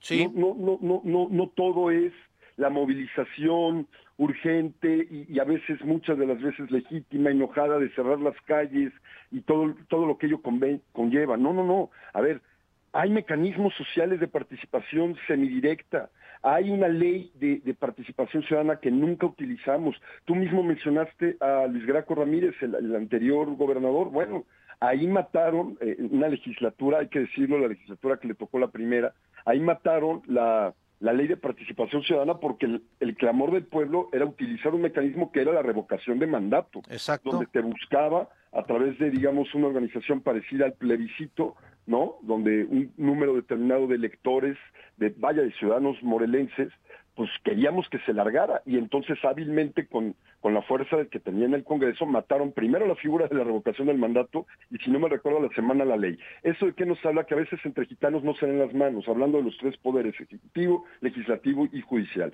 Y para que una república funcione, para que una democracia realmente trabaje para la gente, se requiere la participación de la gente. Y esto que estamos haciendo a mí me parece fundamental porque si bien es cierto, hay que recordar y hay que ser bien responsables en esto. Nosotros jurídicamente sustentamos la demanda, como dijiste, Chonchita, bueno, pues sí, son más de 145, 46 hojas, ¿no?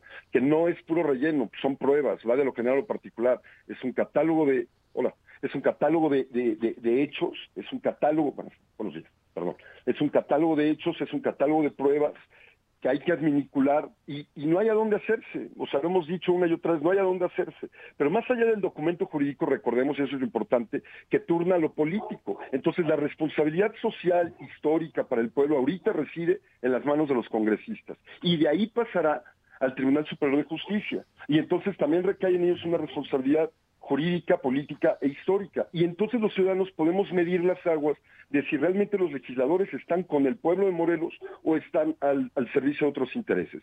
Si los tribunales de justicia están con Morelos, con la gente, o están al servicio de otro. Este, es un ejercicio de participación que, que inicia, yo lo veo como una ola bien importante, que no es en contra de nadie, no es un revanchismo político, no, no, no, no, a ver, es el ejercicio de la dignidad social, es el ejercicio de la participación de decirle como morelenses a los que llegan y pretenden que gobernarnos y deshacen desfachatosamente deshacen el Estado, que hay responsabilidades y que tienen que dar la cara y rendirle cuenta a los morelenses. Eh, ¿Cuál es la ruta este, jurídica que sigue? O sea, ustedes que por un lado, ¿cuál es la ruta, la ruta jurídica formal que debe seguir? ¿Qué sería lo ideal? Y, y, cuál es la expectativa que tienen ustedes real? A ver, la primera parte de la pregunta.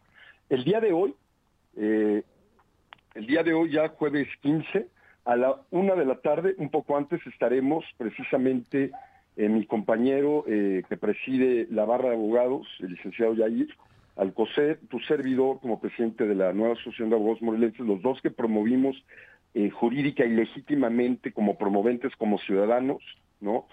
Tenemos que ratificar en un término de tres días que fenece en el día de hoy. Entonces nosotros estaremos, antes de que fenezca, por supuesto, ratificando la voluntad, como lo exige la ley, de que se siga adelante. Una vez que se ratifique formalmente hoy, ¿ante quién? Ante la Junta Política, donde esperemos pues, que estén todos los diputados, esperamos que, que nos reciban como, como se llama la Casa del Pueblo y que escuchen y reciban al pueblo, ¿no?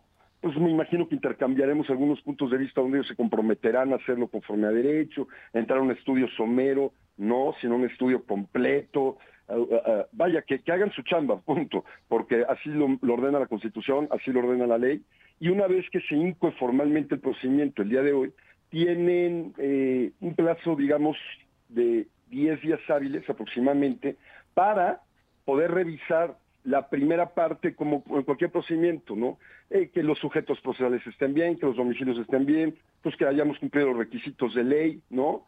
Eh, que tengamos legitimidad, lo cual la legitimidad nos ocupa porque somos simples y sencillos, humildes ciudadanos que, buscamos eh, pues llevar a, cabo la ley, la constitución como lo mandata para que las autoridades rindan cuentas o se vayan, porque así la constitución y la ley lo mandatan, y una vez que chequen que efectivamente los requisitos de procedibilidad de la demanda están bien, lo cual eso podemos asegurarlo, ellos turnarán para 30 días decidir si corre o no, si, si procede o no, tienen que estar, entrar al estudio, ahora sí, legal de fondo y forma, más importante de fondo, del contenido de la demanda y de ahí ya generan, digamos, estructuran una comisión instructora. Obviamente, como debe de ser cualquier proceso de ley, le deben de dar eh, vista a los acusados, a los denunciados, en este caso principalmente al gobernador constitucional del estado de Morelos, a cargo de desafortunadamente Cuauhtémoc Blanco y a su desafortunadamente delegado su comisionado estatal de seguridad pública eh, Ortiz Guarneros para que respondan lo que el derecho lo que quieran a ver hacia dónde se van a hacer. Pues dirán que que son golpes políticos, dirán que es mentira. Bueno, pues las cosas son sencillas, recordamos, nosotros presentamos una demanda donde dice, la constitución te obliga tal, tú aceptaste, la ley te obliga tal, tú aceptaste, estos son los hechos todos los días, así están masacrando, ahí estás siendo investigado por la Sedena por tus supuestos vínculos con el crimen organizado, ahí están tus abandonos cuando te vas a jugar fútbol y haces apuestas y te la pasas a toda madre mientras aquí están matando, masacrando familias, violando niñas y tú pues estás haciendo apuestas, jajaja, porque no superas tu pasión futbolera, lo cual es muy respetable, pero híjole, con todo respeto hermano, no, no se te olvide que mientras tanto eres gobernador de una entidad y hay más de dos, bueno, prácticamente dos millones de vidas que dependen de tu administración pública. ¿No? Ahí están los hechos de número de masacres de todos los días. Ah, recordemos nada más, un día antes, el domingo 11, antes de que tu servidor junto con Yair presentásemos esta voz, esta acción popular, este clamor, este reclamo por, por, por la inseguridad devastante en el Estado, mataron a 30 personas. 24 en la zona metropolitana y 6 más que fueron encontradas por allá. Y 30 personas resultaron lesionadas en un sepelio. O sea, ya no puedes ir, vaya, ni enterrar a tus muertos porque te matan. Esto, está devastante. Entonces, ese es el contenido. No hay a dónde hacerse. Claro, depende de voluntades políticas. Ese es tema que a nosotros no nos compete. Está en, ahorita en la cancha de los legisladores. Si los legisladores hacen su chamba, integran a fondo y deciden que sí, en máximo dos, dos meses hábiles, esperemos que sea antes de, son fechas que hay que tener en cuenta. De que termine el periodo legislativo, ¿no? correcto, el primero, el primer ejercicio ordinario que es el 15 de julio, esperemos que para ese entonces ya hayan tomado una decisión adecuada, se turnaría conforme al procedimiento legal al Tribunal Superior de Justicia, este lo recibe, obviamente, como marca la ley, le van a dar vista nuevamente, lo van a notificar probablemente a estos personajes oscuros de la política morelense y al final de la tarde se abre un periodo extraordinario para si existe algún tipo de prueba, digamos, extraordinaria, ¿no? Que, que por supuesto podremos aportar porque desafortunadamente Ojalá que no fuera así, pero seguramente de aquí entonces va a haber muchos más muertes, va a haber muchos más masacres, va a haber muchos más secuestros, Por lo cual se tienen que tomar, desafortunadamente, y al final el tribunal erige un consejo, igual que, que como en el Congreso, de tres magistrados, para que tomen una decisión. Ya en ese entonces obviamente le deben haber dado vista a la Fiscalía del Estado, a la auditoría en su caso, para que pues, ellos como oyentes, como vigilantes, ¿no? Como pues, digamos, la Fiscalía Representante Social, chequen cómo va el procedimiento, se toma una decisión, una sentencia, un fallo, si hay o no lugar al juicio, si eres o no responsable, te inhabilito, te vas, te renuncias, ¿no? Y pues por supuesto ellos ya, ya eh, harán lo que legalmente corresponda, por supuesto, como todo mundo tiene derecho a su defensa. Es un, es, es un proceso relativamente corto el de la ley, recordemos que no podemos dar fechas exactas, porque como todo procedimiento depende de los actores, ¿no? Claro. Si se va a notificar, no se va a notificar, si se va, va a llegar amparado, vaya, pues todas las argucias que, que, tiene derecho a hacer, pero el procedimiento es claro, es conciso, hoy lo reafirmaremos, insisto, a las 12 del día en, en la Casa del Pueblo con los congresistas, esperando que se encuentren todos, eh, y, e inicia formalmente. Es un tema de responsabilidad jurídica, política y social. Insisto. Luis Ignacio, eh, y de, pronto escuché que al, presidente del Congreso le preguntaban, oiga, dicen que hay un, un tema político de fondo. Pues obviamente, es un juicio político. Yo creo que la pregunta era y será y te estarán siguiendo eh, muchas eh, miradas para preguntarte quién está detrás de estas asociaciones eh, de abogados que están promoviendo este juicio político. Si tienes alguna aspiración política tú, me parece que es importante que lo comentes. Sí, por supuesto. Quienes nos siguen, un rastro, una estela de muertes, de sangre, quienes están detrás de nosotros y a favor y al lado de nosotros, las leyes, quienes nos acompañan en el clamor de la voz de tu servidor, en el hartazgo de tu servidor, de Yair, de las barras, asociaciones de, de los, nuestros agremiados, de las familias de los abogados, sus muertos, los secuestrados, mi socio que en paz descanse que asesinaron, quienes están detrás de nosotros, yo creo que millones de mujeres y de hombres de Morelos y de toda la República, espero, que estamos hasta la madre, que estamos hartos de que puedan llegar, crean que puedan llegar, saquear el Estado, mentirnos en la cara, volverse ricos, darse vida, vidas absurdas, monárquicas, contrarias a lo que se supone eh, eh, en el ideario republicano y en el diario de, un movimiento regeneracional que ellos dicen no robar, no mentir, nada ni nadie por encima de la ley. Bueno, pues nosotros estamos rescatando esas aspiraciones. ¿Qué aspiraciones tengo? Va de nuevo y lo diré fuerte y claro cuantas veces me pregunto y gracias por el espacio. Tengo la aspiración, tengo el sueño de que la gente despierte. Tengo el sueño de que la gente conozca sus derechos y los ejerza. Tengo el sueño de que la gente podamos salir a las calles sin que me violen, sin que me maten, que mis clientes no lleguen masacrados por, por un sistema aplastante de injusticia. Tengo, tengo el sueño de que participemos activamente y que sepamos quién es el jefe, quién manda quién. No son ellos, ellos se dicen autoridades y se vuelan, se ensueñan, pero por culpa nuestra. Los jefes somos nosotros, las y los morelenses. Eso es lo que está detrás de mí, ese es mi interés, el de aquí y el ahora. El que no me vuelvan a asaltar, como tres veces me han asaltado, dos con uso de, exceso de violencia, que no me vuelvan a robar como me robaron mi primer motito, tú sabes que, quiero mucho mis, mis motitos, me la robaron, que no, que, no, que no tenga yo que estar peleándome para que las instituciones hagan su trabajo, que no tenga yo terror de que me vengan a visitar mis padres de la Ciudad de México y que, y que me hablen que mataron a mi mamá, que secuestraron a mi papá, que pueda yo formar en algún momento dado con una buena mujer una familia y que no me vayan a levantar a mí, que tengan padres, que no nos maten, que nos... ¿Qué, qué otro interés puede haber? Lo demás, hay una coyuntura política, por supuesto, son actores, eso se dedican, son políticos. A nosotros eso no nos debe de importar, a nosotros nos debe de importar como morelenses, como ciudadanos que somos los que promovemos y a los que invitamos en este instante nuevamente a que se unan, a que nos conozcan, a que, claro, el chisme, por supuesto, hermano, es el Estado moviendo el dinero del Estado para protegerse al Estado. Entonces, obviamente, le pagan a medios de comunicación, nos van a estar atacando, van a decir que, que han dicho tontería y media, que si somos amigos de unos, que si estamos pagados por otros, no hay mejor manera que la gente venga, sabe perfectamente dónde estamos, tú lo sabes, un ciudadano de a pie, que nos conozcan, que vean realmente cuál es nuestro interés y que se sumen. Porque, insisto, pase lo que pase, con el resumen, con el fallo de este juicio político, ya estamos ganando porque estamos ejerciendo el poder. Y la última y la única verdadera aspiración nuestra es que la gente despierte y que se dé cuenta que en tanto no cambie el sistema político podemos cambiar nosotros y podemos exigirle a quien llegue, que pretende llegar,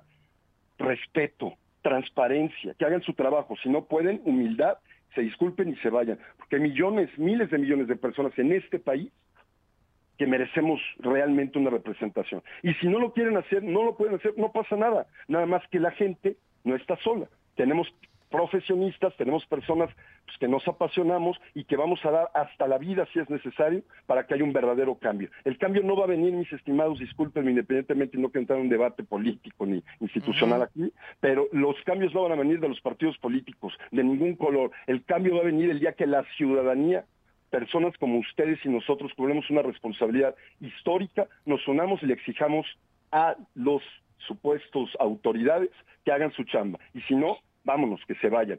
Ese día se va a cambiar. Esa es nuestra aspiración. Bien, Luis Ignacio, pues muchas gracias. Los micrófonos siguen abiertos aquí en el Choro Matutino para dar cuenta de la postura que están teniendo y vamos a estar pendientes a darle seguimiento a lo que el Congreso vaya a determinar. Te mando un abrazo y eh, te agradezco mucho que nos hayas tomado la llamada. Van de vuelta, dos, gracias.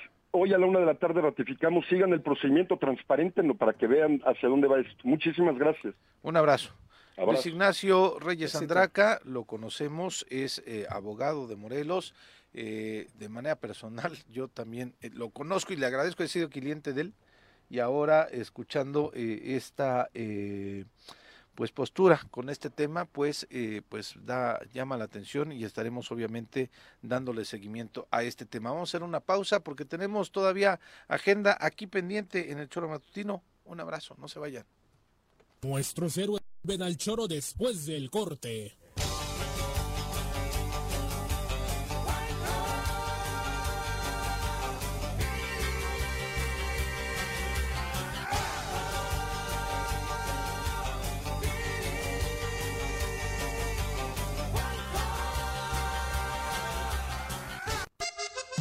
Súbale por Juárez, Calvario, atravieso Avenida Morelos. Eh, sí, sí se va recorriendo, por favor. Por favor, pero rapidito que ya va a empezar el choro.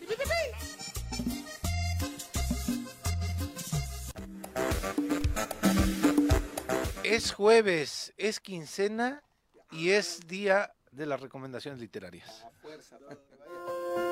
Leer es comprender. Date un tiempo, libera tensiones y estrés. Piérdete de la realidad y expande tu mente. Recomendaciones literarias con Benjamín Nava.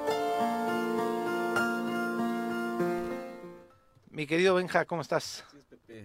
Santa quincena, dijiste, qué mejor manera de recordar. Sí, me acuerdo, vi 15. Qué mejor manera de invertir el dinero. Que Ah, ándale en un libro. Eso es, una libro. gran inversión. Carlos Caltenco, también con el gusto de saludarte, amigo. Igualmente, En, Benjamín. e- en efecto Bienvenido. son, gracias, gracias. En efecto son, en esta ocasión cuatro, perdón por la constipación, pero este calor nos trae todo Sí. Sí, con la salud bien afectada. bueno. sí, claro. Este, aguas con los golpes de calor. Son cuatro sugerencias, dos libros de escritores, o sea, hombres, y dos escritoras. Así es que vamos a arrancar con Frank Kafka, el famoso Ujú. libro Carta al Padre, Sí. 1919. Lo pueden encontrar en, en PDF en, en- en internet o en muy accesibles eh, ediciones económicas en cualquier librería. La Carta al Padre recorre una exhaustiva, obsesiva relación con el padre que era, era judío, los, este, Franz Kafka era judío, este, obviamente el padre, un padre mandón, distante, engreído, con un hijo temeroso, tartamudo y culposo. O sea, decía Mm. que- y, y paradójicamente Franz Kafka tenía fama de ser un hombre muy agradable, muy, muy, un trato muy cordial, de muy, muy buen carácter, pero en el fondo es este, ¿no? un hombre depresivo, ¿no? Entonces es, de esa, esa novela este, de ficción, este, la metamorfosis, habla muy bien ¿no? de, ese, de esa conflictividad que traía, ¿no? Que era finalmente la conflictividad eh, previa a la Primera Guerra Mundial. Europa vivía una depresión, entonces Franz Claro. Kafka refleja el espíritu de su época. Y en este libro, pues, refleja también la relación conflictiva y eh, pues es un desquite existencial, ¿no? Como contra el padre autoritario y con toda la vena este, judía que tenía. La- el otro libro es de Annie Artois, la Premio Nobel 2022. Es un libro de- del año pasado precisamente. Se llama El lugar.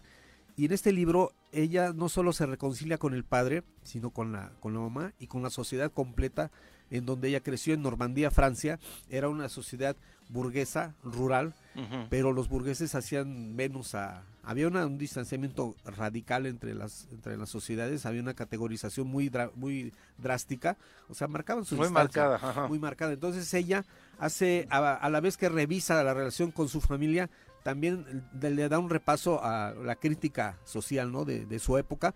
Es, eh, por algo le dieron el premio Nobel, ¿no? Porque este, Ella este ya no género... las había recomendado Ya, para ya otro los había tipo de dicho, sí, porque es un es una- existencialismo eh, más este liberador en Sí, sí, sí, ¿no? sí, muy, e- eso sí es totalmente catártico, ¿eh? qué bien que lo mencionas, Carlos. Sí, son libros que, que se sorprende uno con la crudeza, con lo que un, un estilo fuerte, digamos, en un litera- una literatura realista, y, y ella le llama, son socio sociobiografía, autosociobiografía, fíjate, autosociobiografía, porque es biografía vinculado con, con- con el contexto social en el, en el que ella nació, ¿no? El tercera, la tercera un- recomendación... una lectura casi militante, ¿no? Casi, exacto, te hace, te hace pensar y, y nos, nos pone nos pone en el espejo, ¿no? De qué onda con, con nuestra, con nuestros orígenes. Relación con los padres. Y los padres, exactamente. Otro libro que tenemos es una novela también de, de Alma Delia Murillo que se llama La cabeza del padre. Lo encuentra en edición Alfaguara, es del año Ujú. pasado, 2022.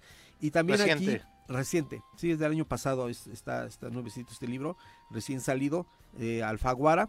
Y en este libro también la autora hace una, una de, con base en recuerdos del padre ausente, porque es, es notorio, muchos, mi- yo me incluyo, padecemos la huella del, del padre ausente, ¿no? La, la- la huella que nos dejó la ausencia del padre. Entonces, seamos hombres, mujeres, a todos nos afecta de alguna manera la, la relación, obviamente nos afecta de muchas maneras la relación con el padre. Entonces, aquí está la, la recomendación en la cabeza de mi padre. Y por último, tenemos a Ricardo Garibay, una edición de 1965, lo pueden encontrar en Joaquín Mortis, edi- edición Joaquín Mortis, de Beber un cáliz. Este libro lo dejé al último porque es un libro doloroso, donde el autor, Ricardo Garibay, hace un recuento de los últimos días de su padre. o sea, de, de la agonía prácticamente de su padre.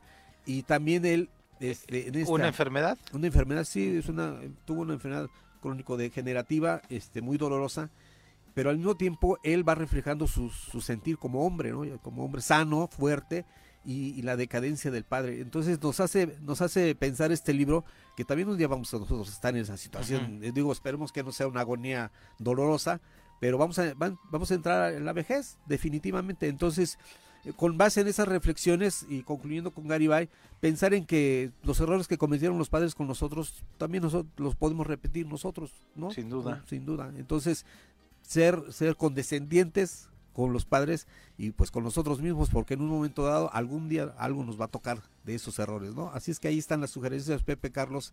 Gracias por sus comentarios y vamos a... Tenemos que... Ah, con una distinción importante. A ver. El domingo 18 es el Día del Padre. que Sí. es Correcto, el que es tercer muy- domingo de junio. El tercer domingo, que es muy comercial, igual que el 10 de mayo. No es Pero cierto. no tanto, no, No tanto, no, no es cierto tanto, porque nos no. tienen muy ninguneados. La, la foto clásica, la selfie que te tomas es así. Sí. Pero fíjate, precisamente, y el lunes 19 es el día de la paternidad responsable. Ah, que ahí está. muy bien. Eso Ahí está era- el por, ahí, por ahí debía haber empezado, fíjate, porque hay una diferencia muy, muy grande ahora. Lo que estamos, no es que esté de moda, es que estamos revalorando el papel del, del padre, lo importante, lo importante que es el lenguaje de las caricias, el derecho a la ternura que le llaman ahora dentro de la perspectiva de género.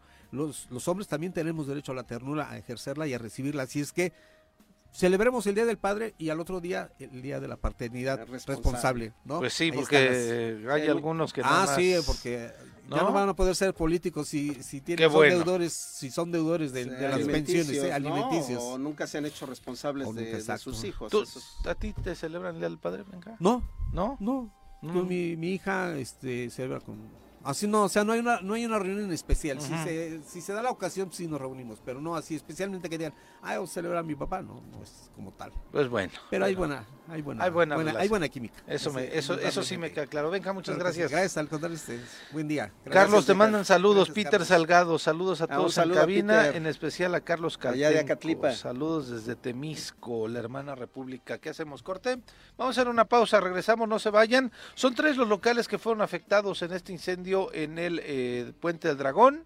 Es el reporte que tenemos. No hay ninguna mayor afectación. Desde luego, afortunadamente, tampoco para ninguna persona. Vamos a hacer una pausa, regresamos, no se vayan. Bueno, bueno, bueno. Bueno, ¿quién habla? El choro matutino, buenos días. Contáctanos, dinos tus comentarios, opiniones, saludos o el choro que nos quieras echar. Márcanos a cabina 311 6050. Súbale por Juárez, Calvario, atravieso Avenida Morelos. Eh, Sí, sí se va recorriendo, por favor. Por favor, pero rapidito que ya va a empezar el choro.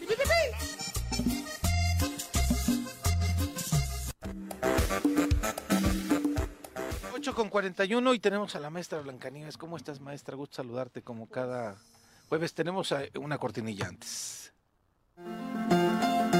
En un mundo de constante cambio, analizar la calidad de la educación es más importante que nunca. Por eso llega la maestra Blanca Nieves Sánchez a darnos clase en busca de la excelencia académica. Maestra, ¿cómo te va? Muy bien, muy buenos días. Y Gusto pues saludarte. agradecida de estar aquí con ustedes y su amplia audiencia que cada día es mayor. Oye, pues, Bienvenida, Blanca. Pues muchas gracias estar aquí con ustedes y sobre todo tocando un tema que ha estado generando mucha inquietud en el magisterio, ¿no? Porque fue realmente a través de la Secretaría de Educación a nivel federal que Leticia, la licenciada Leticia Ramírez, secretaria de Educación, fija una postura un- en junio, que ahorita en junio, el día 7 de junio en la mañanera, donde plantea realmente la estrategia que se tiene dentro de la nueva escuela mexicana, Sí. a donde si te drogas, te dañas, pero bueno, el hecho de que ella llegue a la mañanera y, y dé por hecho que se vaya a una actividad del 17 de junio, a donde se verían involucrados educación básica, o sea, no lo especificó, ¿no? O sea, lo dejó muy Abierto. abierto, y eso genera, genera pues mucha inquietud y mucha suspicacia porque a final de cuentas es ese. Hay otros factores que se tienen que considerar, o sea, no porque no sea buena la estrategia. Ella se basaba en el boletín 111 emitido por la propia Secretaría de Educación, donde dice que en las escuelas hay nomás un 95% que se está llevando esa estrategia para de manera una vez a la semana realmente se lleva y que se pudiera estar abatiendo y el peligro que tienen los niños al consumir hoy las sustancias, sobre todo la más tóxica, sea el fentanilo, que es sobre la que estamos. Es el debate. Es el debate realmente, pero yo creo que lo que aquí ha fallado es las formas y cómo la propia autoridad o sea, si ustedes han visto algún pronunciamiento respecto de la propia autoridad educativa en la entidad, pues no, no lo hay, ¿no? no, no lo hay y eso ha generado, ¿por qué? Porque hoy tenemos niños que son digitales, niños que, que llegan a la escuela y empiezan a cuestionar a sus maestros, ¿no? Oiga, ¿y que yo voy a venir el sábado? Oiga, ¿qué es? O sea, y tú como docente, ¿qué le respondes? Pues ni modo que le digas que tampoco sabes, ¿verdad? Le tienes que decir, espérate hasta que haya una comunicación oficial y tengamos los lineamientos y buscas cómo tranquilizar a ese adolescente que hoy son niños milenios y que son digitales y que la autoridad educativa se haya un pronunciamiento a nivel federal, tendrías que fijar una postura, ¿no? Bueno, y esta postura, bueno, se generó en redes, sabes mucho, muchos medios nacionales empezaron a, generar realmente esa inquietud, ¿no? Y se vio obligada a la misma Secretaría de Educación Pública empezar a modificar a través de otros comunicados a donde llegó en el último, que fue el día 15, donde te dice, este, bueno, va a ser voluntario, ¿no? Va a ser voluntario. La estrategia realmente es para llevar conferencias, actividades deportivas o recreativas y realmente tocar el, programa que es si te dañas, si te drogas te dañas y que realmente haya, conciencia, ¿no? Y entonces yo creo que es lo que falta, los canales de comunicación asertivos para darle la tranquilidad tanto al docente como a los propios educandos, porque hoy los niños, te digo, llegan a las escuelas y te... En el, en el CONALEP, es, me, si no mal recuerdo, es cuando sí se tenía o se tiene los sábados una eh, actividad extracurricular. ¿Sería algo similar, maestra? Pero mira, el planteamiento yo creo que la falta de puntualización, de no haberlo tocado con profundidad, la secretaria se da porque dijo educación básica. Educación básica incluye inicial, preescolar, primaria y secundaria y media superior. Y realmente este programa como estrategia está enfocado a secundaria y media superior. Entonces eso obviamente da tranquilidad porque tienes que ver la relación laboral que tienen los trabajadores de la educación. O sea, no todos los sistemas se trabajan igual. O sea, primarias su, su relación laboral es por jornada, preescolar por jornada. Secundaria son horas, semana, mes, como se trabajan los maestros. Yo no dudo que con la vocación que tienen la mayoría de mis compañeros maestros, con la de apoyar a un programa, y esa sería ya la estrategia que estableciera los propios directivos, cómo poder realmente hacer que la planta docente participe en un día que realmente para ellos es no laboral. o sea, yo siento que no habría una negatividad, pero cómo manejas la información y cómo la tenemos un instituto de educación básica que es. la autoridad en el estado y tendría que fijar una postura. No basta nada más un con lineamiento. un lineamiento, no basta nada más con bajar a las escuelas, andar haciendo recorridos hasta el día de ayer, donde nada más digas que se van a modificar los horarios por los golpes de calor, educación física. Sigo, no, tenemos una actividad que es algo que está a nivel federal y que es mandatado por la Secretaría de Educación Pública Federal y dijo las 32 entidades federativas. Yo me di a la tarea de investigar y solamente Coahuila fijó y bajó una posición y dijo un, lineamiento. un lineamiento, las secundarias van a hacerlos, ¿no? Aquí yo no dudo, yo de extraoficialmente sé que se escogió una secundaria piloto, que es la única que participaría, que sería la secundaria técnica 1. Palmira, ah, la de, Palmira. La de Palmira. pero entonces, ¿pero qué pasa con los demás este, colectivos docentes que siguen todavía, este, bueno, lo, yo tengo muchos. Expectativa. En la expectativa, ¿no? Yo les he dicho, miren, sigan esperando los lineamientos oficiales de la autoridad, ¿no? Porque tenemos una autoridad que es, es la, el patrón sustituto en el Estado, es el IEBEN. Y si no lo ha hecho, no está desarrollo educativo. Hay una dirección de desarrollo educativo que podría dar y fijar, dar los lineamientos y fijarlos. Y entonces, una pregunta. Siempre. Eh, en, en este programa se involucran a los padres? Principalmente, porque a final de cuentas el triángulo es así, ¿no? Apenas, por ejemplo, están bajando los cuadernillos, que hay unos cuadernillos impresos que serán los que los que van a ayudar a que el padre de familia se concientice realmente de que cuiden el mayor tesoro que se tiene, que son sus hijos, y de ante qué peligro estamos hablando, ¿no? Hoy tenemos ese, esa sustancia que es sintética, que hace un daño terrible en el cerebro a, los, a los adolescentes y quien los consuma.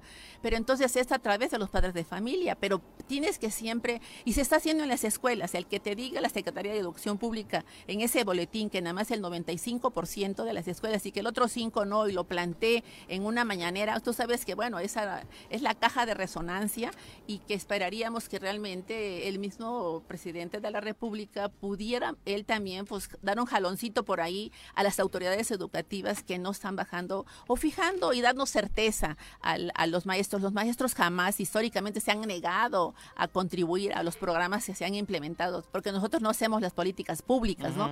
Pero dentro de todo eso también les quiero decir que hay una gran satisfacción también en este en estos días hubo una convocatoria que hizo la UAM para sacar los talentos de física. ¿Y qué creen? Este, tenemos este, niños, y voy a abrir aquí porque ayer precisamente salieron los resultados y muy gratamente me doy cuenta que niños de muy bajos recursos que en pandemia no se podían ni conectar porque no había, en su casa no tienen internet y tampoco hay el recurso económico para estar comprando, comprando las recargas para estar teniendo datos móviles.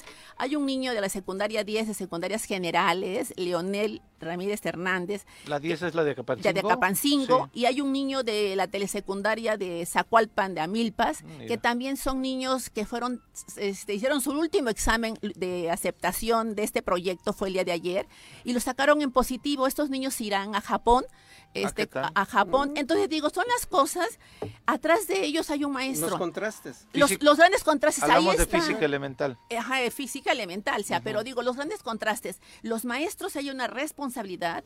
Hay, hay, un, hay una maestra de ciencias de esa secundaria que se llama la maestra Emma, este mira, ahorita no me, aquí tengo su, su, les digo ahorita el dato de su, apellido completo de ella, porque realmente son las cosas que realmente deberemos de estar destacando, ¿no? Que a pesar de todas las limitantes que tenemos, de todas las carencias que tenemos, ahí están los resultados.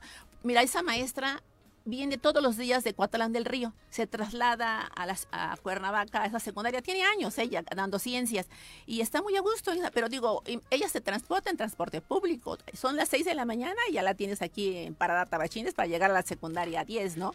La maestra se llama Emma Arce Zamora. Y entonces este niño fue realmente ayudado y apoyado en, el, en la preparación para... Tenía la madera, pero la maestra lo pule. Lo pule, o sea, eh, no, sí, claro, tienes una materia prima, yo creo que es lo que tiene que tener la conciencia de la autoridad educativa, que tu trabajo son con seres humanos y que estás construyendo ese ser humano que va a interactuar en el mediano y largo plazo, este plazo y que tienes que ver la educación como una inversión. Digo, este niño hoy en día este imagínate la ilusión y llega a la escuela y le dice a sus compañeros y la reacción de sus compañeros, oye, ¿y, cuánto te...? No, fíjate que mis papás son de muy bajo recurso, pero me dicen que ya tienen mil pesos para que me pueda ayudar a mi viaje, ¿no? Y entonces, imagínate qué dicen los niños, sus compañeros, vamos pues a botear aunque sea aquí en la escuela, ¿no? Para ver qué podemos hacer. Digo, son las cosas, los contrastes que tú te encuentras. Si eso dice un niño que va en una secundaria aquí en, el municipio de Cuernavaca, imagínate ese niño de Zacualpan, este, en qué condiciones también está, ¿no? Yo estoy próxima, de estoy próxima a entrevistarme con la directora de la telesecundaria. ¿Por qué no nos traes a los muchachos? Pues sería otra opción, sí, yo digo, y, hacemos una campaña. los hacemos una campaña de, aquí y le pedimos a los diputados y a todo mundo que les coopere. Pero además conocer esos casos de éxito, maestra, me parece que deben ser excepcionales, los tenemos que fomentar, los tenemos que decir y darles un aplauso a los chicos porque y a los maestros y a los maestros también tienes toda la razón y a los padres de familia, ¿no? Porque mira, efectivamente digo, es lamentable ver que ejemplo nosotros eh, aquí en el país ahí son las fugas que tenemos de cerebros y tenemos a un Mario Molina cuando hasta que recibió el premio Nobel volteamos a verlo. volteamos a verlo. Mientras fue ignorado. Imagínate estos chicos que están en secundaria. Yo creo que es ese diamante que puedes ir puliendo y ser grandes tantas cosas para el propio país, esos grandes logros de transformación y que podrían estar aportando. Ahora, yo les decía, la transformación no se va a dar sin los maestros. ¿no? Sí, ahí están, entonces ahí tienes la materia prima. Lo Hay que se- realidades. son realidades y ahí están los resultados. Yo también en un rato más digo voy a, a- a hacer enlace con la directora de esta de secundaria porque yo me, me entero a través de que estoy monitoreando las convocatorias del, de la UAM y porque tengo también buena relación con, con el propio rector y con la secretaria general de la UAM. Entonces cuando veo la publicación, obviamente fui la primera a empezar a buscar y a explorar y entonces uno dice, son las cosas que la autoridad educativa tendría que estar también monitoreando, ¿no? Porque al final de cuentas son los logros que se tienen en las escuelas Sí, sí, sí. cosas que que ahí están los resultados, o sea, eso no son no son tangibles son y son, tangibles. son casos de éxito Son de muchos jóvenes. Digo, Mira, y Marco, Marco Posada, perdón, maestra, te manda muchos saludos. Marco Posada, saludos a la maestra Blancanieves eh, Sánchez. Maestras, buenos días. Es Gis eh, Sánchez también. ¿Qué se podría hacer para apoyar a estos chicos de bajos recursos que han sobresalido y estarían yendo a Japón? Al menos nosotros en el Choro Matutino nos ofrecemos a que si pueden venir, Les voy a tomar la palabra. pues pudieran venir y si no pueden venir ellos, eh, sus papás o no sé, para poder iniciar, dice la misma, eh, la misma audiencia, propagamos una actividad para recaudar fondos para apoyar un- a los niños. Estaría increíble ver a los estudiantes en el choro, ojalá sí se pueda llevar a cabo. Entonces, ¿te la dejamos de tarea? Claro que sí, yo haré los enlaces entrevistándome con los directivos respectivos de esos planteles, digo, estaré yendo hasta Cualpan también por allá.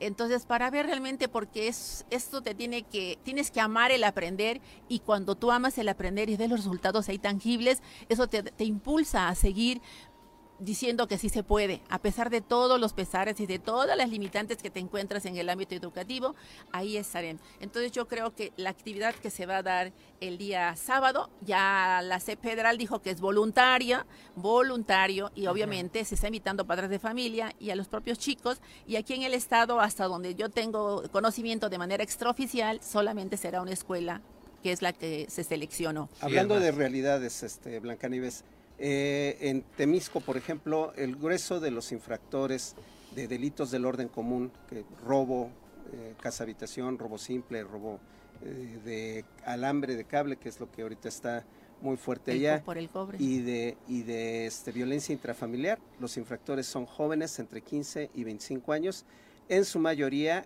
con poca o nula comunicación parental Desafortunadamente. con padres ausentes o, o- esa es la esa es una realidad y en su mayoría también consumidores de metanfetamina. No el fentanilo no ha llegado en Temisco como tal pero sí en su mayoría son consumidores de metanfetamina que cristal famoso cristal que lo compran muy barato además Sí, eso, eso es una realidad. Mira, yo creo que hoy las familias como las concebíamos han cambiado la, su conformación y hoy realmente yo digo que los valores universales están en crisis. Ahí están, pero están en crisis y hoy no se puede hacer de manera aislada el trabajo, ¿no? Yo creo que la autoridad, por mucho que quiera lograr abatirlo, tiene que llegar de manera coordinada con los padres de familia, con los propios este, centros educativos, porque tú los tienes ahí todos los días de la semana y tienes que sensibilizar y de hacer crear hombres que estén conscientes de lo que les espera realmente allá afuera, que no lo tienen nada fácil, cuando no generas realmente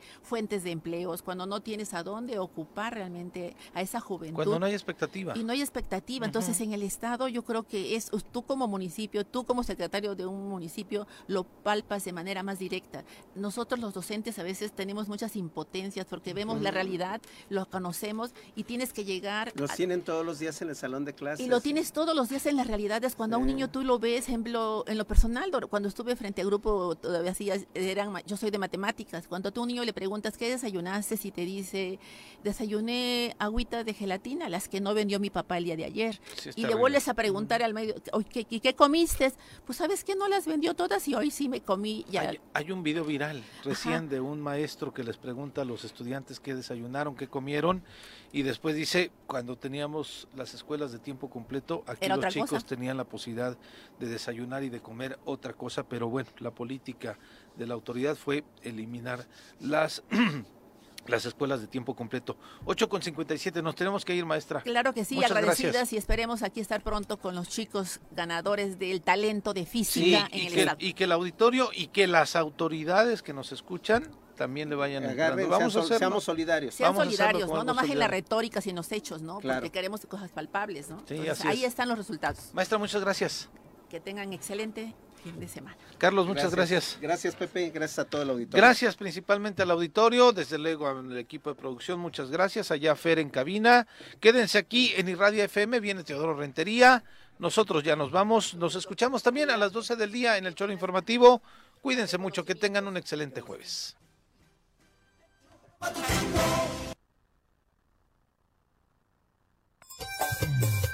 ¡Uy! ¡Se acabó! Pues así es esto. Esta fue la revista informativa más importante del centro del país. El Choro Matutino. Por lo pronto, el Choro Matutino. A bailar y a gozar.